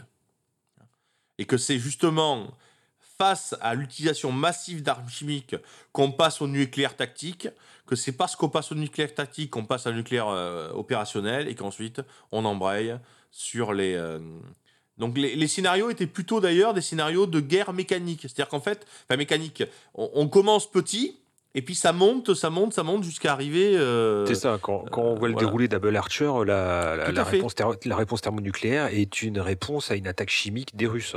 Voilà, et c'est pas du tout euh, une frappe, première frappe. Je- Il n'y a, pas- y a, y a pas eu beaucoup de réflexion là-dessus. Il y en a eu hein, qui ont réfléchi à dire, euh, et, et au fond, qu'est-ce qui se passerait si on balançait tout de suite, sans rien prévenir hein, euh, Même à la limite, il y en avait qui, qui avaient envisagé de, de prévoir l'heure de la frappe de façon aléatoire, pour qu'il n'y ait aucun signe avant-coureur. Pour que ça ne corresponde à rien. quoi. C'est-à-dire, voilà, euh, on va tirer au dé, hein, euh, donc euh, voilà, ça sera dans, on va tirer un dé à 20 faces parce qu'on a joué à Donjon et Dragon. Hein. Hop là, ça sera dans 17 jours. on tire un dé à 12 faces, ça sera à, 3 heures, et puis voilà, puis hop, tu mets ça dans ta, dans ton enveloppe, et puis, et puis voilà quoi. Mais, mais bon, enfin là, on s'éloigne un petit peu de, notre sujet quoi. Able Archer crée la peur. Able Archer ne déclenche pas la guerre. Finalement, euh, l'affaire est, est en quelque sorte euh, non pas étouffée, parce qu'il n'y a rien à étouffer, puisque personne ne sait rien. On ne le saura que dans le courant des années 90, tout ce, que, nous dont nous parlons aujourd'hui. quoi. Et c'est d'ailleurs pour ça que nous avons pu commencer par un extrait du journal télé français euh, de novembre, demi- de novembre 83. Donc en fait, au moment même où, y a, où Abel Archer vient juste de se terminer, et on a la télé française qui nous fait un scénario, euh, qu'est-ce qui se ferait pour qu'une guerre nucléaire se déclenche, et qui ont un scénario qui n'a rien à voir avec Abel Archer, c'est pas absurde. hein. Euh, le traitement est un petit peu particulier, quoi. On mettra la, la vidéo de Lina sur, sur la page Facebook, euh, mais, euh, mais, euh, mais on, voilà, on est, on a, on n'a pas vu. Alors, maintenant qu'on a dit qu'on n'a pas vu, est-ce que ça veut dire qu'Abel Archer n'a aucun rapport avec euh, 83 Est-ce que ça veut dire que 83 euh, peut être pensé sans ça? Non, parce qu'au fond, 83, c'est pas seulement Abel Archer, c'est pas seulement Petrov, qui lui aussi on découvrira ça dans les années 90, c'est d'abord avant tout une ambiance.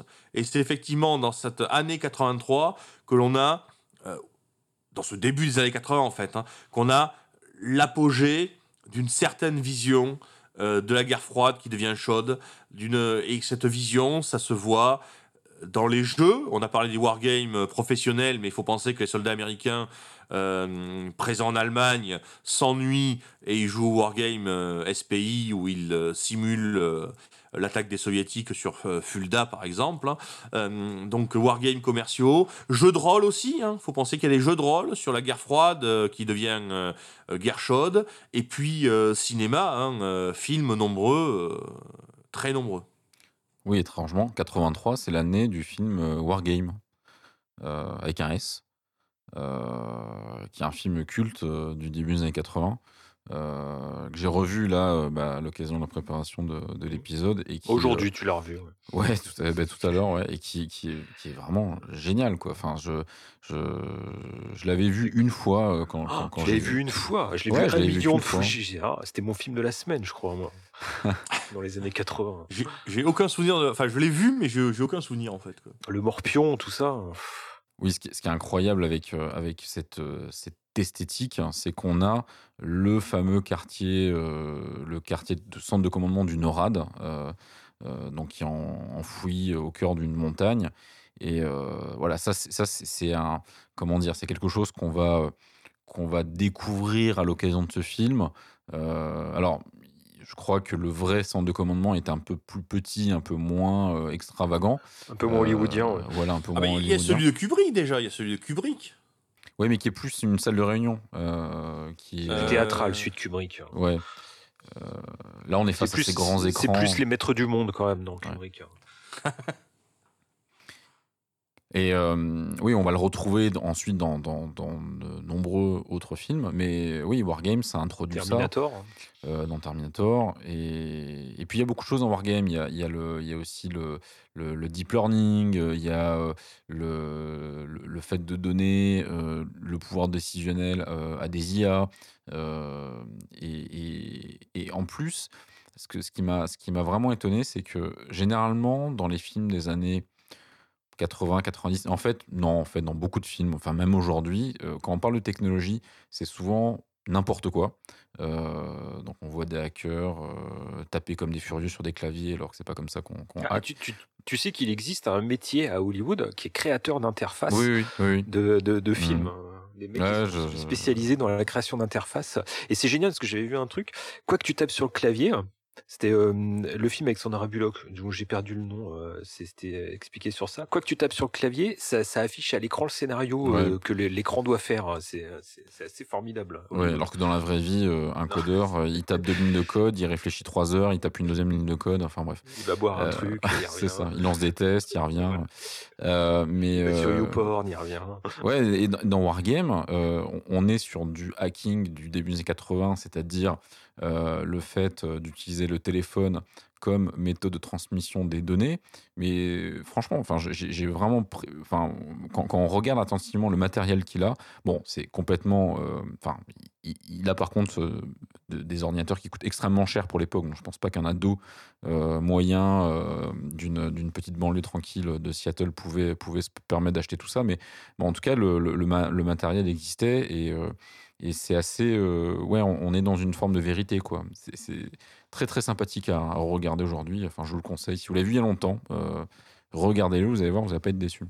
Oui, mais euh, viens-en au fait, parce que là, tu as parlé des qualités du film qui sont très intéressantes, mais parle-nous donc de ce wargame, puisque de ce, de, ce, de, cette, jeu- de ce jeu de guerre et de cette euh, guerre nucléaire.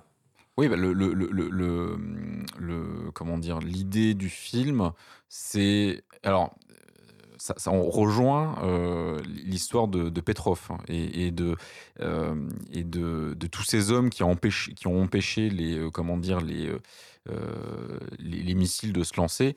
La première scène, on va dire presque le préambule en fait de l'histoire, on voit deux, euh, deux officiers américains euh, rentrer dans une, dans une base euh, où ils sont en fait ils sont chargés euh, du fonctionnement des silos et euh, ils reçoivent un ordre de déclencher le, feu nucléaire, quoi, d'activer en fait le, le missile euh, dont ils sont responsables.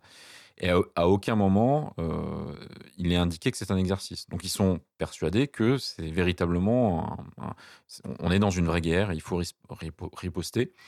Et euh, l'un des deux euh, refuse de comment dire de de- d'activer le missile. Et ensuite, donc, il y a un débrief avec, avec les, généraux et, et, et d'autres personnes qui, qui s'occupent du commandement du NORAD, qui expliquent que 22%, euh, ils ont fait cette simulation, et que 22% euh, des, euh, des, des- des personnes responsables des silos n'ont pas voulu enclencher, n'ont pas voulu appuyer sur le bouton. Et de là arrive l'idée de déporter la prise de décision à une machine qui serait infaillible, euh, qui serait uniquement euh, là pour transmettre l'information euh, du président des États-Unis, donc euh, qui décide de la guerre, jusqu'aux bases, jusqu'au silo euh, pour euh, activer la, mise à feu des, missiles. Bon, toute l'histoire de Wargame, c'est le fait que finalement, la machine est une sorte d'IA, euh, une sorte de proto-IA qui, euh, qui euh, fonctionne sur le modèle du deep learning, donc qui a appris à jouer contre elle-même à des jeux euh, pour se perfectionner. Et euh, l'un des jeux auxquels elle s'est jouée, c'est le jeu de la guerre nucléaire. Et le, le- donc le fameux hacker, on va pas expliquer tout le film, euh, déclenche mais ce jeu, déclenche ce jeu, Voilà. et, euh, et, et donc euh, on- on- on- la machine va faire croire au, au- au centre de commandement du NORAD qu'une qu'une qu'une guerre est, en cours, alors que c'est un jeu. Donc la machine joue contre elle-même, euh, veut jouer avec un autre joueur par la suite, et, et tout le monde est pris dans cette, dans cette ambiance de, de cette guerre qui est virtuel ou réel, et euh, voilà, avec une, fin euh, très, très, euh, comment dire, très esthétique. on postera, je pense, j'ai fait des captures. Euh, des, des captures de, de la fin euh, avec les écrans Ne de pas contrôle. plus. non, euh, je, je je, spoil le pas. verrai parce qu'il faut que je y le a ces revoie. super, il y a ces super images vectorielles là, sur les, Ouais, sur ouais. les écrans. Ah, le vectoriel, ça, c'est beau, ça, le vectoriel. Bah, c'est cette euh, comment dire Il y avait un jeu qui s'appelait Defcon, un truc comme ça, non? Ouais je, je crois qu'il est qui est inspiré euh, Ouais, c'est ça, ouais. inspiré du film Ça me dit quelque chose. ça, je crois même que c'est toi qui m'avais parlé, mais il y a longtemps. ouais je crois mais qui ouais, qui est pas forcément très bon euh, euh, je Euh, crois même je qu'il y a une suite atroce qu'ils ont fait qu'ils ont réalisé dans les années 2000 mais qui, qui- enfin on voit on- on- je crois qu'on on, on voit la, la, la, la fiche du film on, se dit qu'il faut vraiment pas y aller quoi. Euh, mais voilà Wargames c'est 83 donc ça se passe en même temps que Able Archer. Euh, donc là, on est, on, on est au cœur de, de, de cette de, de la fiction qui- qui, Confusion. qui rejoint confusion entre fiction réelle et, euh, et en plus comme Entre le thème du film, c'est aussi Ouais. le thème du film, donc euh, euh, c'est ça qui est, qui, qui est assez fascinant quoi.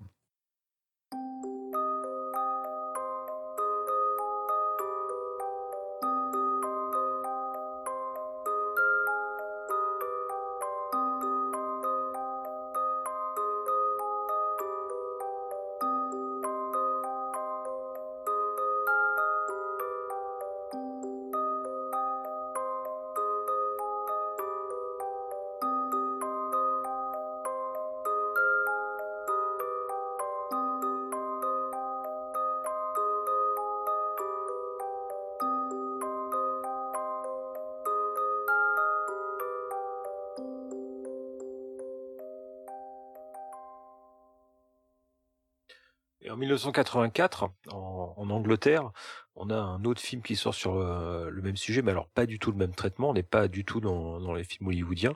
On a Threads. Alors Threads, euh, ça raconte, euh, c'est à Sheffield, Sheffield, ville, ville industrielle du, nord de l'Angleterre, et on suit, on suit l'histoire d'un jeune couple, euh, un jeune couple amoureux. Ça, ça commence par des ébats dans une voiture, sur euh, euh, avec le, le paysage, euh, paysage industriel, l'horizon industriel de Sheffield, euh, tout ça Parfaitement déprimant. parfaitement déprimant. Le film, de toute manière, est parfaitement du déprimant. De Ouais. Déjà, bon, vivre, vivre à Ouais, Sheffield, c'est ça, à mon avis, c'est dans les années 80, parce que voilà, on est au début des années 80, donc faut imaginer tout le contexte politico-économique, socio, socio-économique euh, des- villes industrielles. On voit hein, d'ailleurs, il y a un, un espèce de. C'est bien fait parce qu'il y a un mélange. euh, il y a un mélange des faits, des, vrais faits politiques, et puis un peu d'extra- d'extrapolation avec la guerre qui, s'annonce. Mais donc on suit ce, jeune couple euh, qui va emménager, euh, la, la jeune fille va tomber enceinte, etc. Et puis de leurs familles respectives. Alors ces deux milieux sociaux, il y en a un qui est, euh, il est menuisier, je crois, le, le, le, le garçon, puis la jeune fille, elle est plutôt d'une famille assez bourgeoise hein, euh, de Sheffield. Donc c'est euh, euh, c'est le, le télescopage de ces, de ces deux mondes euh, qui, à mon avis, ne, ne se mélangeaient pas trop à cette époque-là Non, à non, non, non, C'était quand très même, forte voilà. Voilà, une très forte ségrégation sociale dans l'Angleterre, Angleterre. euh, voilà, l'Angleterre industrielle des années 70-80. Euh, mais euh, et donc voilà, c'est en, fin- de compte, c'est un, ancêtre des docu-fictions parce que on a cette histoire euh, en filigrane et puis euh, par touche, il y a le contexte euh, de, de l'Angleterre des années 80, de Sheffield, et puis le contexte international. Tout ce qu'on a, tout ce qu'on a dit en début d'émission sur euh, toute l'année 83, ça déroule. Alors on entend euh, par-ci par-là euh, la télé allumée. Il y a le, père de famille qui allume la télé, puis on, voit les événements qui se passent. On entend la radio au supermarché euh, qui raconte voilà d'autres événements en Union soviétique, etc. Et puis petit à petit, on sent la, tension monter. On continue à suivre ce couple et, et on sent que le monde est en train de changer à ce moment-là. Petit à petit, euh, le monde euh, s'enfonce euh, véritablement dans un affrontement nucléaire euh, qui, qui ne saurait tarder. Et donc, vers, euh, ça arrive assez rapidement, hein, le premier tiers du film, euh, il y a une tension tout d'un coup qui, qui arrive. Alors, ce qui est aussi intéressant, c'est qu'on Il y, a des- y a des écrans qui apparaissent de temps en temps avec euh, une typographie un peu euh, ordinateur, voilà, et puis euh, le, son, euh, un peu le son du telex, et qui donne des informations. Euh, Donc on suit, euh, il y a un espèce de préfet qui est nommé euh, dans toutes les grandes villes d'Angleterre euh, pour euh, gérer euh, les stocks, pour gérer euh, les hôpitaux, pour gérer tout ça. Et donc lui, tout d'un coup, il est, euh, il est contacté par le gouvernement central pour commencer à mettre en place l'organisation en, en cas de problème, en cas de crise, l'organisation de Sheffield. Et et puis et puis tout d'un coup, voilà, il y a les sirènes qui se déclenchent. Et ça y est, le feu thermonucléaire s'abat sur Sheffield. Donc là, il y a un espèce de, de mélange euh, d'images de studio. Donc on voit les acteurs se prendre des, des, des, des parpaings en, en papier, des choses comme ça. Bon, c'est Ouais, un, mais- un peu cheap, mais c'est- très angoissant. hein. Mais c'est gore. euh, c'est assez gore. Ouais, c'est assez gore. c'est. Euh, c'est très angoissant, c'est très réaliste. C'est pas du tout hollywoodien là, c'est pour le coup. Et puis c'est vraiment, ça arrive, ça ça ça casse le euh, ça casse le quotidien et puis ça casse l'habituel. C'est vraiment d'un coup euh, euh, la bombe explose sur l'horizon euh, de Sheffield et puis il y a le souffle qui, qui débarque. Le couple est évidemment séparé, les familles euh, sont chacune chez elles et alors là après c'est l'horreur. Pendant deux Ouais, les ouais. deux deux autres tiers du film, c'est un cauchemar. Euh, Ouais. C'est vraiment, je suis content de pas l'avoir vu quand j'étais gamin. Euh, c'est ce film-là. J'en avais entendu parler parce que j'en avais entendu parler et puis euh, il y a le, je crois qu'il y a le Blu-ray qui est ressorti il y a quelques années. Euh, qui est sorti pardon il y a quelques années de ce film donc on en avait reparlé. Et puis il y avait l'affiche où on voit un, un type avec le il a la policier. tête bandée. Ouais un policier voilà en uniforme avec la tête bandée. Alors qu'on le voit une demi seconde dans le film mais bon c'est assez euh, c'est assez prenant. Et je me demande s'il y avait pas une affiche euh, dans mon vidéoclub euh, parce que ça me dit quelque chose euh, ce, ce, ce truc. Mais bon en tout cas je l'avais jamais vu Euh, j'en avais entendu parler mais je l'avais jamais vu heureusement parce que ça m'a foutu le cafard euh, depuis Oui, et c'est donc un après- film euh, Ah, ouais. très, très dur à voir. hein, vraiment. Et après, c'est- après c'est assez didactique. euh, C'est euh, les premières heures, bon, les gens ils meurent, euh, voilà. Après les premiers jours, ils commencent à sortir des décombres, les pillages, les choses comme ça. Et puis après, ça déroule, euh, ça déroule et ça déroule sur 20 ans euh, jusqu'à, bon, je, je vais pas vous spoiler la fin, mais non, voilà, oh là, je- ça, ça finit mal. ça finit mal, ouais, c'est- c'est- c'est- ça finit complètement mal. Ça finit sur une image assez atroce euh, de la fin de l'humanité. Ouais, ouais. Euh, c'est euh, voilà, c'est très déprimant, mais bon. Euh, alors déjà, euh, c'est l'esthétique, c'est euh, du pur BBC euh, des années 80 anglaise, donc euh, voilà, c'est les couleurs dégueulasses, c'est euh, mais c'est très bien réalisé.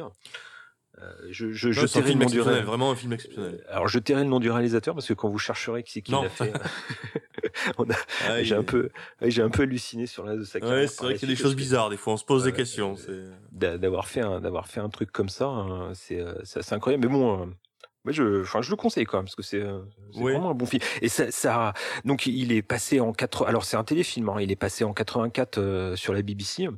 euh, je crois en une ou deux parties parce que c'est quand même un truc qui fait euh, pas loin de deux heures donc il a dû passer en Mmh, deux ouais. soirées J'ai- j'aimerais bien savoir ce que les gens ils ont ils ont ressenti en voyant ça aux heures de grande écoute sur la BBC hein, J'avais discuté, euh, j'avais discuté il y a très longtemps avec quelqu'un qui m'avait dit qu'il avait vu enfant à la télé anglaise. Oh Euh, mais c'est il y a très longtemps qu'il mais puis je me souviens plus trop mais je me souviens qu'il y avait quelqu'un qui m'avait dit ça que et que, que c'était enfin qu'il y avait des, vraiment des, des gamins qui l'avaient vu quoi. Mais en même temps, sou- souviens-toi des, des films euh, pour mettre en garde les gamins qui pour, pour qu'ils aillent jouer sur les Ouais, ouais, ouais. L'Angleterre est un pays très bizarre. Je veux dire, ils ont les nasty movies, ils interdisent les films gore euh, parce que c'est violent, et puis ils produisent ce genre de choses, quoi.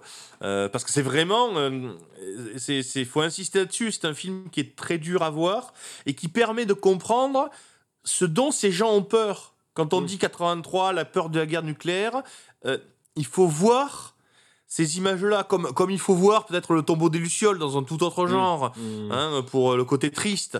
Mais euh, là, c'est le côté. tr- Cela dit, il y a des dessins animés japonais sur les bombardements nucléaires qui sont euh, extrêmement violents. hein, Mmh. euh, où l'on voit des corps fondre, etc. Eh bien, euh, dans Thread, euh, on le voit, on le voit aussi. Il faut bien penser que ces gens-là avaient peur de ça, quoi.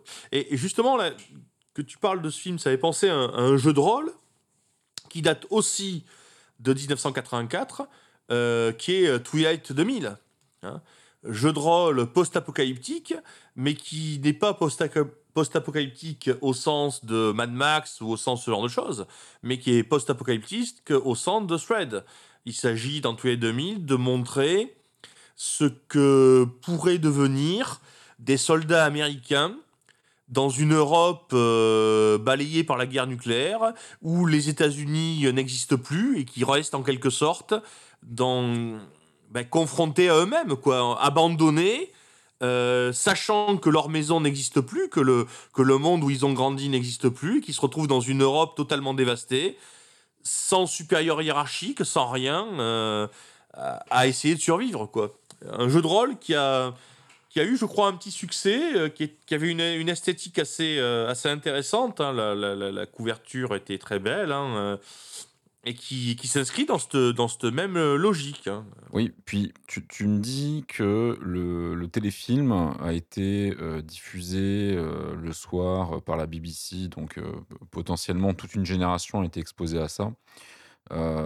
C'est une forme de, de propagande, hein, pas, forcément, enfin je veux dire, avec un but avouable, hein, enfin je veux dire, qui, qui, qui est plus bénéfique, c'est de faire prendre conscience aux gens que il faut éviter ça. Euh, et au final, cette génération, on l'a évité. Euh, on l'a vu, hein, ça a été euh, euh, à la fois euh, des prises de décision euh, dans des hauts commandements, euh, euh, d'un côté comme de l'autre. euh, on est passé parfois très près euh, de la catastrophe on a su l'éviter. Mais on va dire que voilà, de manière globale, cette génération a pris conscience et l'a évité.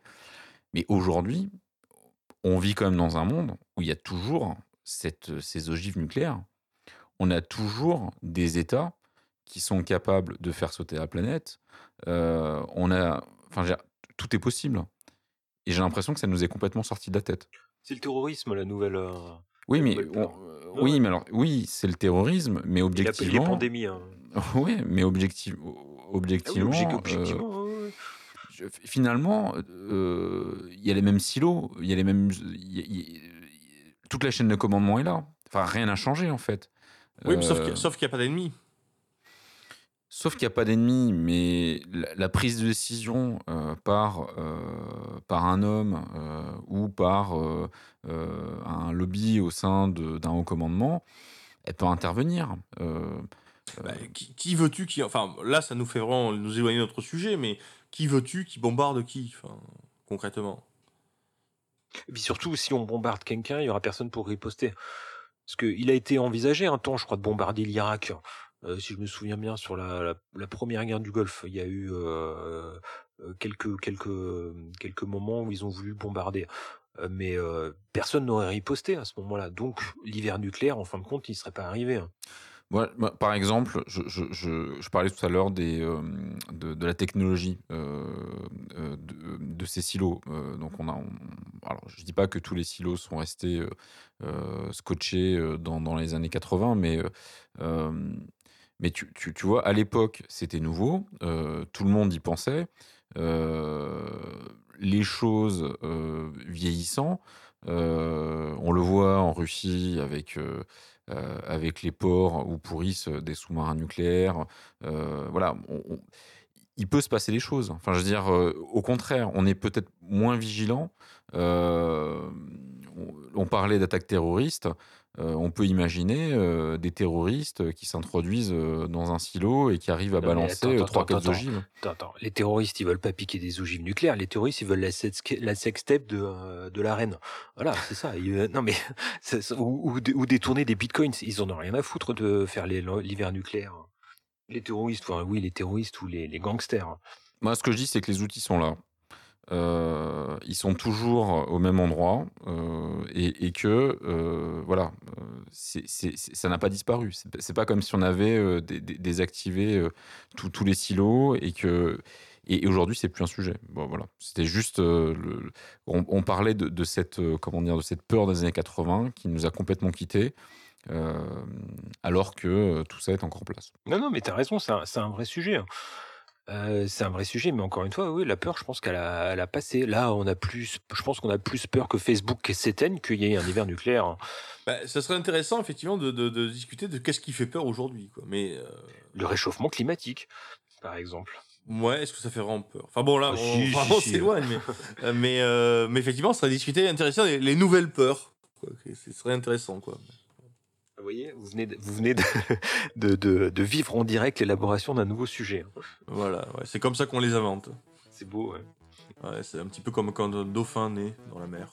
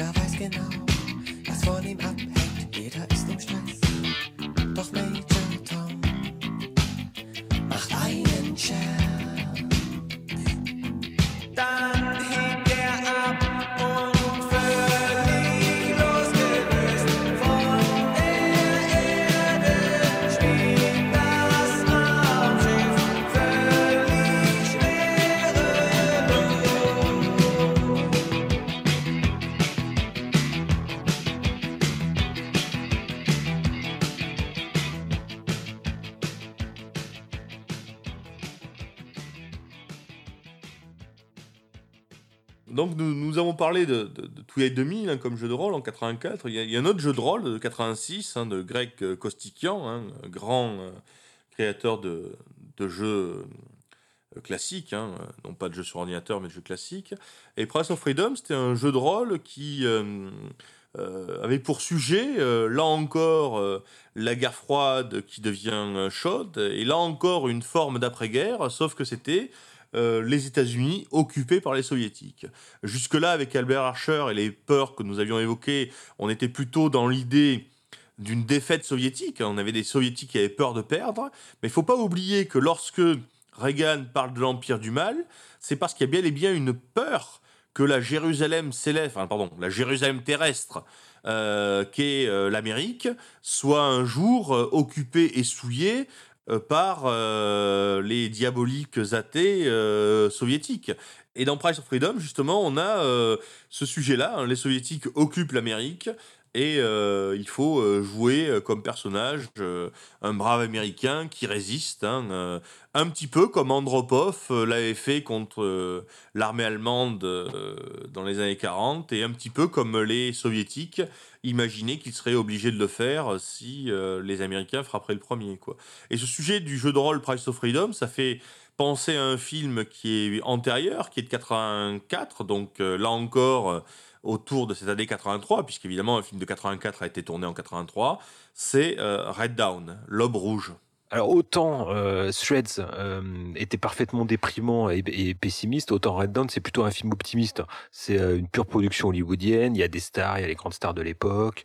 Euh, et puis c'est, on est dans, ouais, ce, qu'on a baptisé plus tard les années Reagan.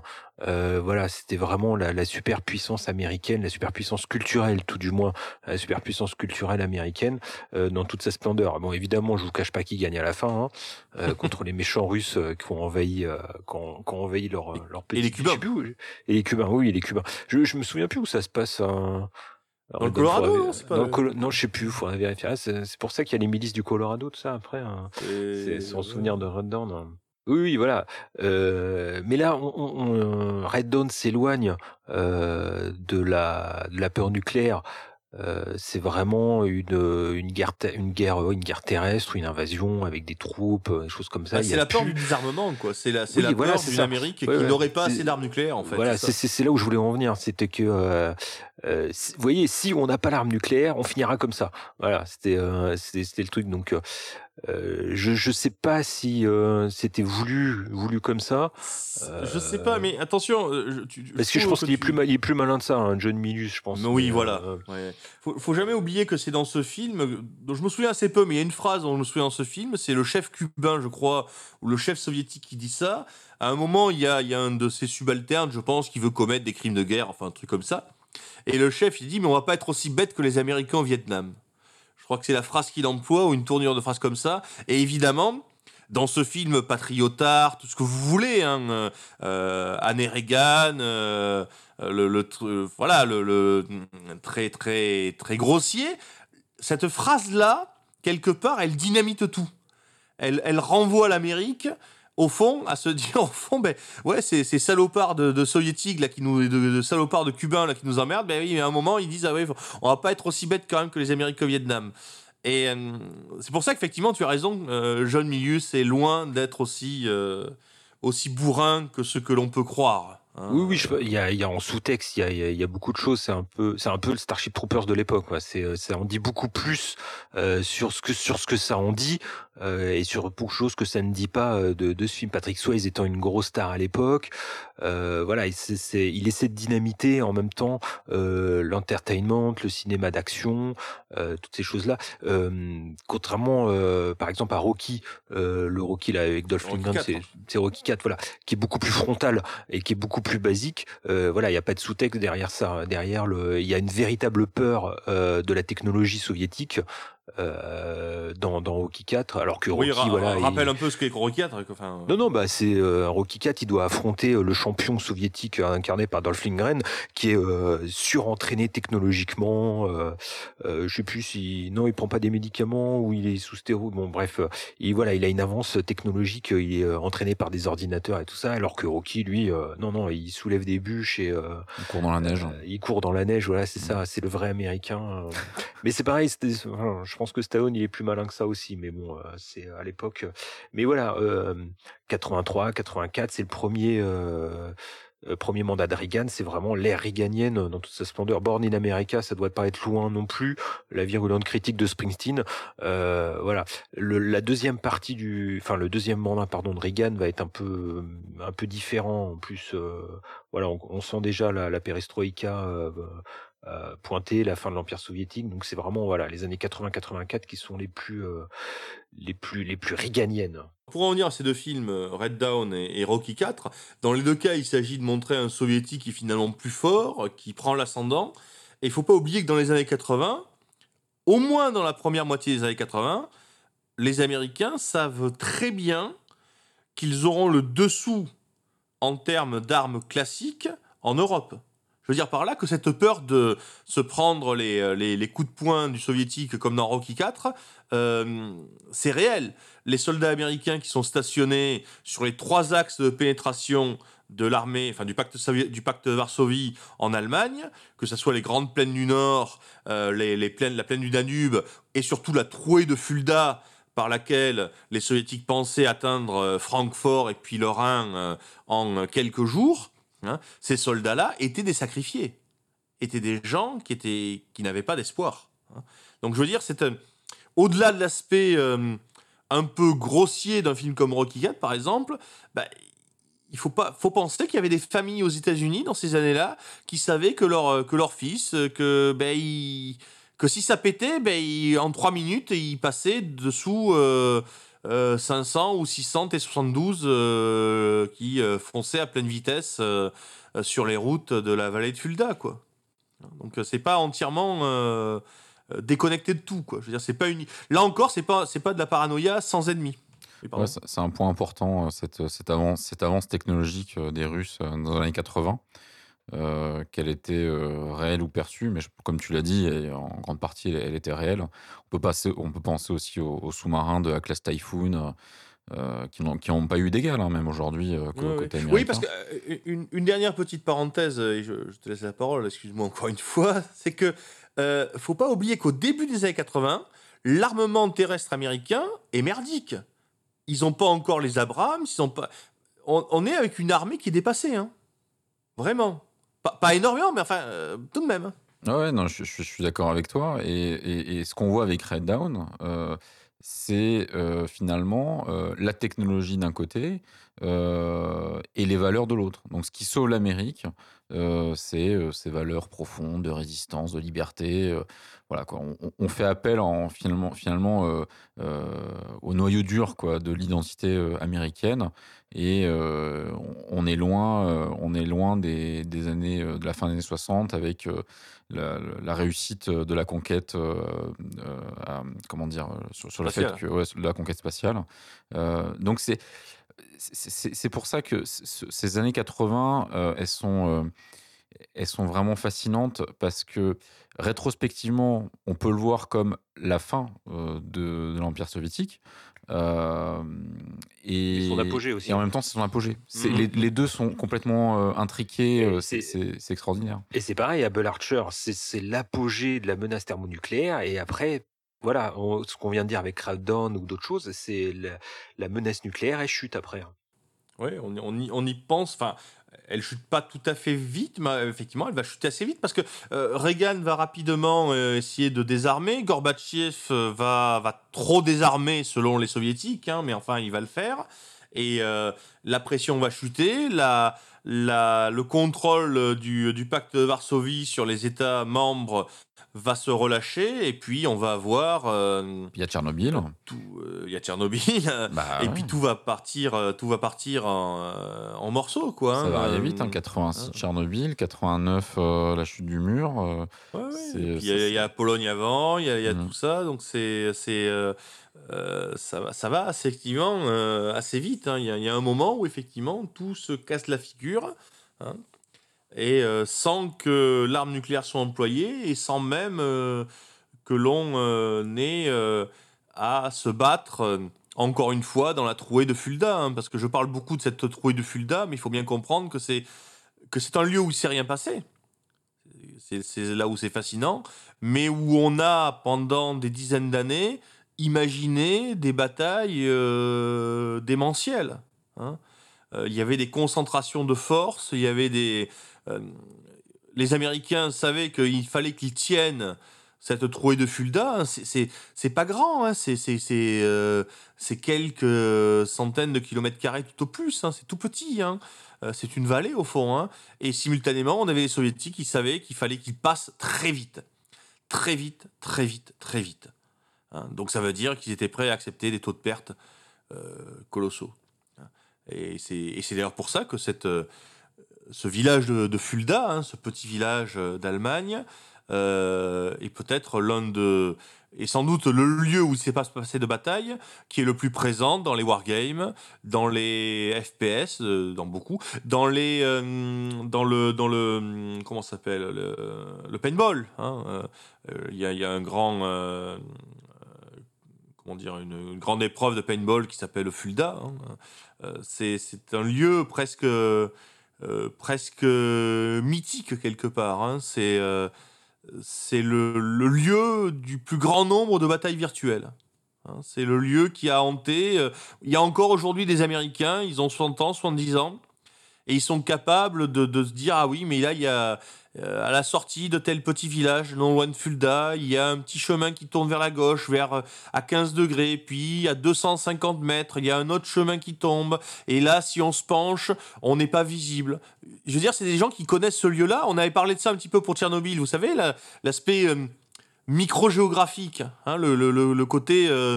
ben, on a vraiment des gens qui ont vécu là et qui ont appris par cœur ce terrain. Parce que parce que parce que c'était là qu'ils allaient mourir et que mieux ils connaissaient le terrain, plus ils avaient de chances de durer longtemps. hein. Donc ça c'est un lieu assez particulier. Je m'excuse de, revenir sur ce Fulda que je n'arrête pas de- dont j'arrête pas de parler, mais mais là j'ai dans ma main gauche un livre qui s'appelle Armor at Fulda Gap hein, de John Cook, hein, qui est euh, qui est un petit euh, roman écrit par, euh, enfin un roman à l'usage euh, euh, qui, est- sur ce sujet-là. C'est euh, et c'est oui, c'est un lieu assez assez fascinant. hein. Euh, euh, si en 83 les bombes nucléaires avaient volé, eh bien au même moment où elles volaient, eh bien à Fulda Gap, on aurait commencé à lancer euh, d'un côté les T-72, de l'autre côté les M60. Et, euh, et ça aurait été une colossale boucherie euh, dans laquelle les Allemands de la région euh, y seraient probablement tous passés. la vallée elle-même aurait été saturée de, de euh, gaz euh, chimiques euh, en telle quantité que les, que les masques n'auraient pas suffi à faire survivre les gens, etc., etc., etc. Et le nucléaire tactique serait venu derrière. Est-ce qu'on peut dire euh, au final que la Troisième Guerre mondiale euh, n'a pas eu lieu parce que ça a été la guerre la plus simulée? C'est possible, oui. Possible. Oui, elle a été, elle a été imaginée sous tous les angles, et on a, Oui. sous tous les angles, on a, on a vu qu'on perdait tous. Donc en Oui, fin de compte, oui, c'est, elle a Ouais. tellement été simulée que, euh, que, que c'était impossible de. C'est comme dans Wargame, la meilleure façon de ne pas perdre, c'est de ne pas jouer. C'est ça Il qui n'y a aucun scénario gagnant. En fait, c'est ça, il n'y a aucun scénario gagnant. Mmh, Parce il que même les soviétiques avaient leur, leur scénario 7 Mm. jours euh, pour le Rhin. Euh, ben, ils expliquent que, enfin, dans le scénario, ils expliquent, bah oui, très bien, euh, 7 jours on est sur le Rhin, euh, 10 jours en gros euh, on a pris le- l'Europe de l'Ouest, so what? Ouais. C'est, les, les ruines. C'est voilà, c'est. euh, Voilà. Parce que de toute façon, ils peuvent pas attendre Washington. Donc, non, il n'y a pas de scénario gagnant. Il n'y a pas de scénario gagnant. Et comme il n'y a pas eu de scénario gagnant, eh il n'y a pas eu de guerre. Enfin, il n'y a pas eu de guerre. Il y a quand même eu un vaincu. Oui, c'est peut-être un- une leçon de l'histoire. Hein. C'est qu'il y a eu un vaincu sans guerre dans toute cette Bah, sans guerre dans cet directe. affrontement, sans guerre Sans directe. guerre directe, parce qu'il y a quand même eu des guerres périphériques. hein. Euh, Il y a eu la Corée au début de la guerre froide, il y a eu euh, le Vietnam, il y a eu. Euh, l'Afghanistan. euh, voilà, hein, il y, a, il y a eu Puis Une bien. guerre économique. Il y a eu la guerre économique, hein, qui a été très très dure. hein, euh, technologique, idéologique. mais, euh, mais il est vrai que. Ben, qu'encore une fois, Fulda, on ne s'est pas tué. Euh, Personne n'est mort à Fulda. Enfin, personne. Il y a quand même eu euh, des petits. euh, des, des, des, pass- enfin, des passants, des, des patrouilles qui se sont accrochées à différents moments. mais, mais voilà. Enfin, L'Allemagne n'a plus connu la guerre depuis 1945. Euh, bien, messieurs, je pense qu'on a fait le tour de ce sujet, de cette fameuse année euh, 1983, euh, qui a failli euh, voir le monde euh, mourir euh, sous le feu nucléaire. Euh, et comme on l'a déjà dit, peut-être que dans un monde parallèle, nous sommes tous morts euh, en 1983. Je vais vous dire bonsoir. Bonsoir, messieurs. Bonsoir. Bisous. Et n'oubliez pas, le monde change.